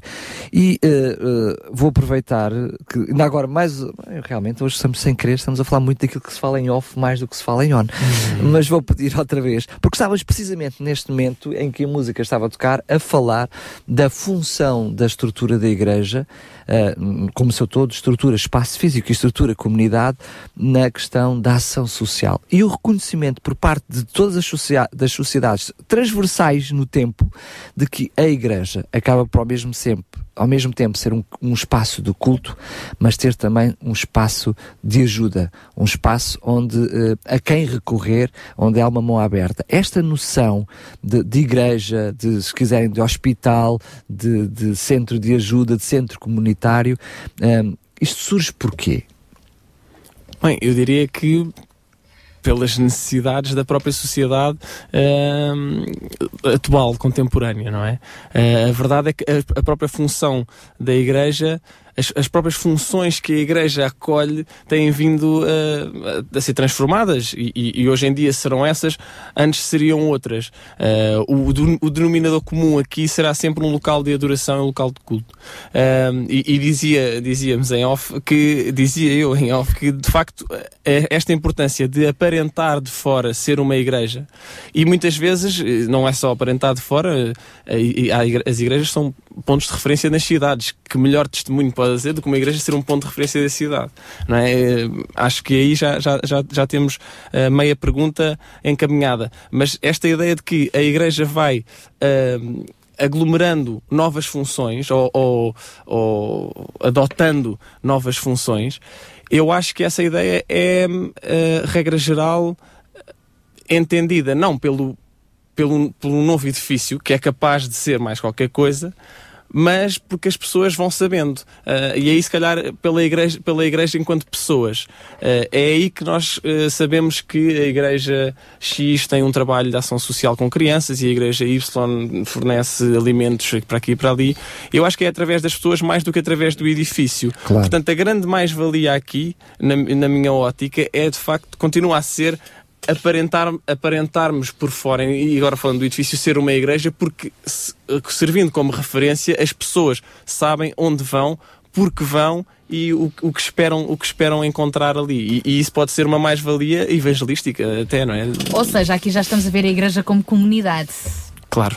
E cada cristão, e agora vou fazer uma pergunta com uma tónica ligeiramente diferente, mas uh, Timóteo, ó Tim, para os amigos. Agora vai ser complicado. Cada cristão pode ser também um monumento vivo de Deus. Sim, com certeza. E, e, aliás, é, é, essa, é essa a referência, esse o padrão que, que, que nós temos. Aliás, eh, eh, Pedro eh, fala precisamente nos cristãos como as pedras vivas, não é? Nesse sentido. As cartas vivas eh, também. também, também. Portanto, ah, nesse sentido, eu acho que cada um de nós deve ser um monumento. Nesse sentido, também há pouco, como, como o Bruno dizia, também de despertar emoções. Quer dizer, também sermos uma referência e, e um referencial para os outros em relação à nossa fé, como expressão da nossa fé. Uh, de qualquer modo, e, e, naturalmente eu queria deixar aqui uma ressalva, apesar de eu ter esta opinião de que devemos uh, trabalhar um pouco nesta conjugação entre o que é o espaço e o edificado e a função uh, e a comunidade, não, não, não, não podemos nem devemos desprezar múltiplas expressões de igreja que há hoje em dia. Nós sabemos que há igrejas que se reúnem reúnem em casas, há igrejas que se reúnem em espaços eh, comerciais ou até industriais, quer dizer, eh, em escolas, exatamente, em, em edifícios públicos, Alugando por exemplo. espaços. Exatamente, eh, simplesmente eh, alugando espaço para, para eh, o seu momento de comunhão. Portanto, eu acho que todas essas expressões são válidas. Agora, também não podemos deixar de considerar muitas vezes eh, a relevância que, que, que, que se pode ter perante a comunidade. E nós temos que reconhecer uma coisa, e agora falo para nós eh, portugueses, e, e o Bruno já, já mencionou isso também. Há, eh, de facto, uma digamos, um conceito cultural do que é uma igreja. Não é? E muitas vezes é difícil transpor essa afirmação do que é ser-se igreja apenas pela vivência em comunidade, não é? Portanto, eu acho que sem desprezar eh, diferentes formas de ser igreja e, acima de tudo, dando eh, particular relevância ao que é ser-se comunidade e ao que é ser-se cristão individualmente, eu acho que, que há espaço, e este é também um desafio que, que naturalmente fica para, para os nossos ouvintes, há, há espaço e, e mais do que espaço, quer dizer, há uma necessidade também de uma, eh, digamos, de uma afirmação pela, até pela, pela eh, não, diria de certa forma, pela, pelo pelo estabelecimento de um conceito, se- talvez seja um, um chavão, mas de uma arquitetura religiosa eh, e, e particularmente cristã eh, que se afirme, não, não em contraposição, mas em alternativa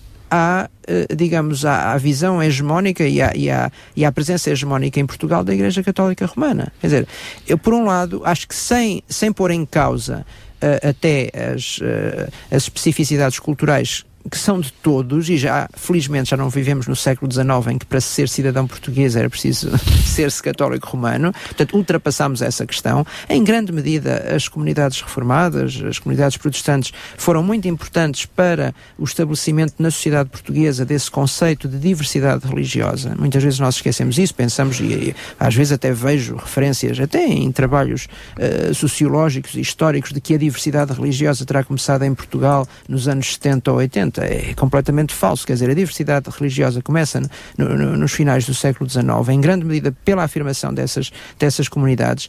E eu não, não vejo qualquer problema. Aliás, acho que seria muito positivo também essa afirmação fazer-se por, por aquilo que é visível.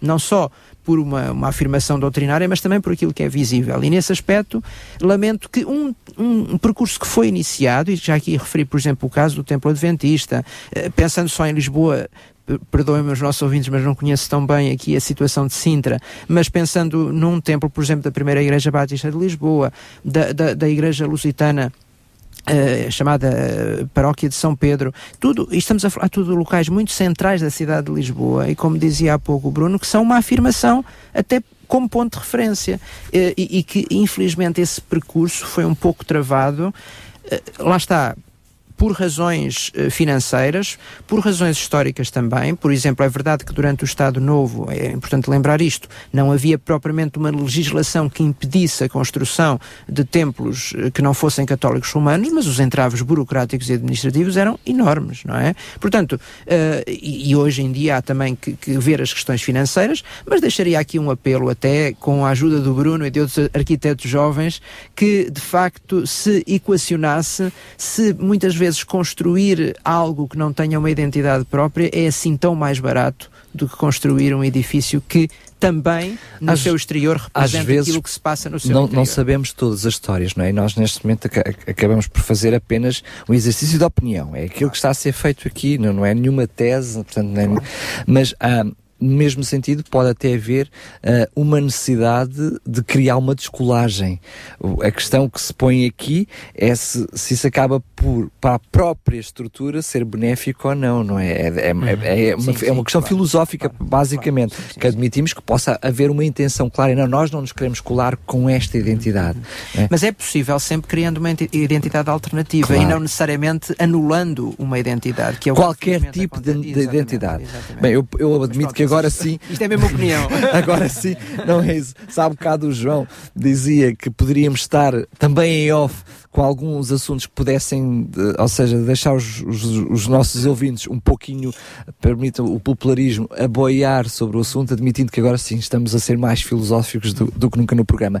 Mas importante para uma comunidade que nos está a ouvir, eh, uma comunidade que se foi habituando a olhar para as igrejas como comunidade, mais do que estrutura, sendo uma uh, fonte de apoio, fonte de auxílio, uh, como é que uh, a, também a própria estrutura, destrinça do resto dos edifícios, pode ser também essa marca onde as pessoas percebem que naquele espaço específico, independentemente da comunidade, da religião, até se quiserem, porque não podemos olhar isto mesmo apenas como uma religião cristã, me, mesmo um, outras religiões têm esse tipo de preocupação, no sentido que o edifício mostre que ali é um edifício diferente dos demais, onde as pessoas podem encontrar auxílio, podem encontrar apoio. Eu penso, eu penso e volto aqui a, ao, ao, exemplo que eu dei há pouco, e não será exclusivo do, do arquiteto Pardal Monteiro, prefiro Pardal Monteiro, mas é que esta ideia de que uh, o espaço, seja ele qual for, mas neste caso concreto estamos a falar de um espaço religioso, se deve construir de dentro para fora, acho que é, é muito importante esta ideia. Uh, claro, eu, eu sou um apreciador da, da, monumentalidade, seja mais clássica, seja mais contemporânea, e de facto ela causa-nos uma impressão muito marcante, e isso também, isso também são as, as tais emoções de que falávamos, não é? Nós muitas vezes recordamos os locais pela monumentalidade de, desses espaços, mas uh, eh, mas se houver esta preocupação de uh, procurar responder às necessidades da comunidade e a partir daí então mostrar de que forma se pode expressar qual é a identidade simbolicamente que está lá dentro, o, o, que está lá dentro. Acho que essa talvez, talvez de uma forma mais popular, mas talvez até mais compreensível de todos aqueles que nos ouvem. Eu quando me visto, a forma como eu me visto, de alguma forma identifica a pessoa que sou, sim, não é? Exatamente. mais sim, ou sim, menos. Sim, a forma como é a estrutura do edifício pode identificar o que está lá dentro. Sim, é? Quem e eu, eu é, acho qual é que, o espírito? E eu acho e é que bom deve que assim seja, porque agora está-me a vir à memória uma afirmação uh, bastante forte de Jesus ao chamar a um determinado grupo religioso sepulcros caiados. Então, Uhum. que nós não sejamos sepulcros caiados, Claro, não é? Quer no edifício, uh, espaço físico, quer a começar em nós, não é? Estamos mesmo a terminar o nosso programa de hoje. Talvez uma conclusão, o que é que podemos tirar de prático para as nossas vidas como comunidades, como pessoas, como igreja? Uh, Bruno, para terminar o nosso programa Hum. de hoje. Não, acho que agora abstraindo um bocadinho do meu, da minha, da minha do papel, papel de de arquiteto, não é?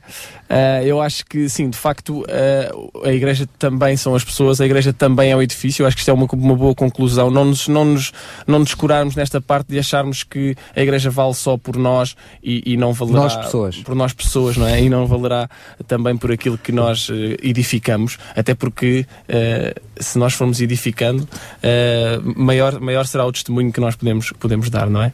E, e eu acho que essa é uma, de, uma das conclusões importantes e interessantes, não, não, mais uma vez, não, não querendo uh, estar aqui a dizer que uma igreja que se reúne em casa uh, está a fazer mal ou está a agir mal, não, não, não é essa a minha opinião. A minha opinião é de que se poderá dar importância e se deverá quando, quando se tiver condições para isso, um, então criar uma, uma, um edifício também que possa mostrar isso. E isso seria, isso seria uma mais-valia, não, nunca uma. A conjugação de ambos os fatores. é? Exatamente. Faça-se uma igreja à imagem e semelhança dos cristãos. Exato. Timóteo. Uh, sim, quer dizer, eu concordo absolutamente com, com o que o Bruno uh, mencionou e, e, mais uma vez queria insistir neste aspecto que me parece importante de, de conjugar e nós encontramos, uh, já agora a repetir este, esta imagem, encontramos a expressão máxima naquilo que Jesus é, Jesus que é Deus e, e, ser humano ao mesmo tempo. Portanto, também essa, essa digamos, essa impressão esse, esse sentido de transcendência que um edifício com uma arquitetura própria e com uma identificação muito própria nos possa criar, o mais importante é que ela seja essa a expressão dessa preocupação que Deus tem com o ser humano. Uh, e, e, que, nós devemos refletir uh, em todas as áreas. Uh, eu penso que, que, naturalmente, nós temos aqui insistido um pouco, estamos a pensar um pouco na, no, no, edifício como centro de adoração, mas, mas não só. De facto, com toda a expressão daquilo que a comunidade é, no apoio e falando concretamente também, no, no, digamos, na temática deste programa, na preocupação que deve haver com o indivíduo em geral, com as diferentes áreas de, do indivíduo. Como eu já aqui disse, as primeiras igrejas protestantes, é, é que isto é muito interessante perceber, é que não havia uma igreja sem ser uma escola em simultâneo. Quer dizer, não havia. Nós, hoje em dia, eh, é algo que nos passa completamente eh, ao lado, digamos assim, mas não, não havia, quer dizer, era, era intuitivo. Portanto, quando se pensou em construir um templo que fosse uma afirmação, uma expressão do que, do que era aquela comunidade, estava ao mesmo tempo a pensar-se no, no- nas funções que, essa, que esse É- é edifício tão iria curioso que, a- a E depois, já agora só, só com este, este toque que me parece importante, o que fazia com que aquele espaço fosse utilizado diariamente. Claro. É muito curioso este aspecto também. Não estava limitado a um dia por semana, mas era usado diariamente. E por isso eu acho que eu sou completamente a favor dos espaços que são versáteis. Também não, não quero com isto defender que, eh, pelo menos em, em determinadas circunstâncias, se eh, faça, digamos, um- uma. eh, que, se- que se crie um, um espírito tal de, vá lá, de, de sacralização do espaço que ele não possa ser usado para outras coisas, não é? Eu acho que deve ser um espaço que, sendo uma afirmação do, do, que é, eh, efetivamente, aquela comunidade, eh, possa ser versátil, possa ser multifacetado, não é? Eh, O que acontece, de facto, em muitos outros eh, países, talvez em Portugal não tanto, mas noutros países nós encontramos comunidades cristãs precisamente com essa versatilidade. E também já agora um outro, um outro desafio que deixo talvez mais difícil, mas hoje em dia na Europa já se encontram muitos espaços edificados que são usados por várias comunidades, até e principalmente de denominações diferentes. Eh, Porque não? Quer dizer, já que há esse, esse, Essa esse investimento, não claro. é? Esse investimento, porque não eh, este, esta, esta capacidade? Obrigada. Muito bem, cá fica a dica, a deixa É e- e, ao mesmo tempo o e desafio. para pensar, isso mesmo. Ahm, João Barros, para terminar também o nosso programa de hoje. Eh, Realmente eu, eu- esta temática é uma temática super interessante. Eu só acrescentaria algo que me estava a ocorrer enquanto estava a ouvir o Bruno e o Tim, agora já sei que é. Eh, em, realmente nós como cristãos eh, temos no centro, pelo menos é desta forma que procuramos viver, ter no centro da nossa vida Cristo. Ahm, tanto eh, quando falamos em cultura, falamos em culto. Algo que é alvo de culto. A nossa cultura, se é cristã, eh, o alvo do nosso culto é Cristo. E, portanto, não podemos nunca repor essa centralidade de Cristo nas nossas vidas. Quando olhamos para a forma como eh, a expressão desse culto ou desse cristianismo eh, se desenvolve ao longo dos anos e ao longo dos séculos, vemos que há realmente mudanças, expressões diferentes, não é?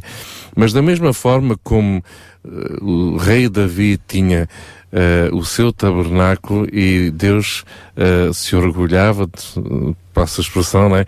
Eh, dessa, desse tabernáculo, o rei Davi também quis construir um templo que fosse uma coisa fora de série, mas Deus também foi muito claro em relação a esse templo. Ahm, ok, muito bem, pois já não és tu que o vais construir, é o teu filho, será Salomão. E ok, ele falou com Salomão e disse: Olha, muito bem, que constrói esse templo, mas ai de se começares a seguir caminhos diferentes, a desobedecer, isto é, esquecer-se de Deus e olhar para a maravilha do templo e que é um templo que acaba por ser alvo de adoração e de culto. Aí termina tudo, não é? Portanto, acaba tudo. Hoje em dia, nós olhamos, transpondo isto para a nossa realidade um bocado mais social e do nosso programa. Hoje em dia, vemos organizações que chamamos nós de organizações, não é? Às vezes até já temos até medo de dizer a igrejas, não, organizações. Ok, e nós olhamos para organizações como naquela na qual eu também estou envolvido, o Exército Salvação, e a gente pergunta assim, então o que é que é o Exército Salvação? Ah, sim, sim, são aquela organização que ajuda os pobrezinhos, não é? E tal. Uh, o Exército Salvação é uma igreja. Uh, o fundador do Exército Salvação, uh, que viveu no fim do século XIX, no fundo, aca- acabou por ser um pregador da palavra e passava a vida a evangelizar, uh, uh, neste caso, uh, na Inglaterra, não é? E, portanto, nós esquecemos que a centralidade de todo o movimento eh, era Cristo, não é? E, portanto, depois tomou expressões diferentes, não é?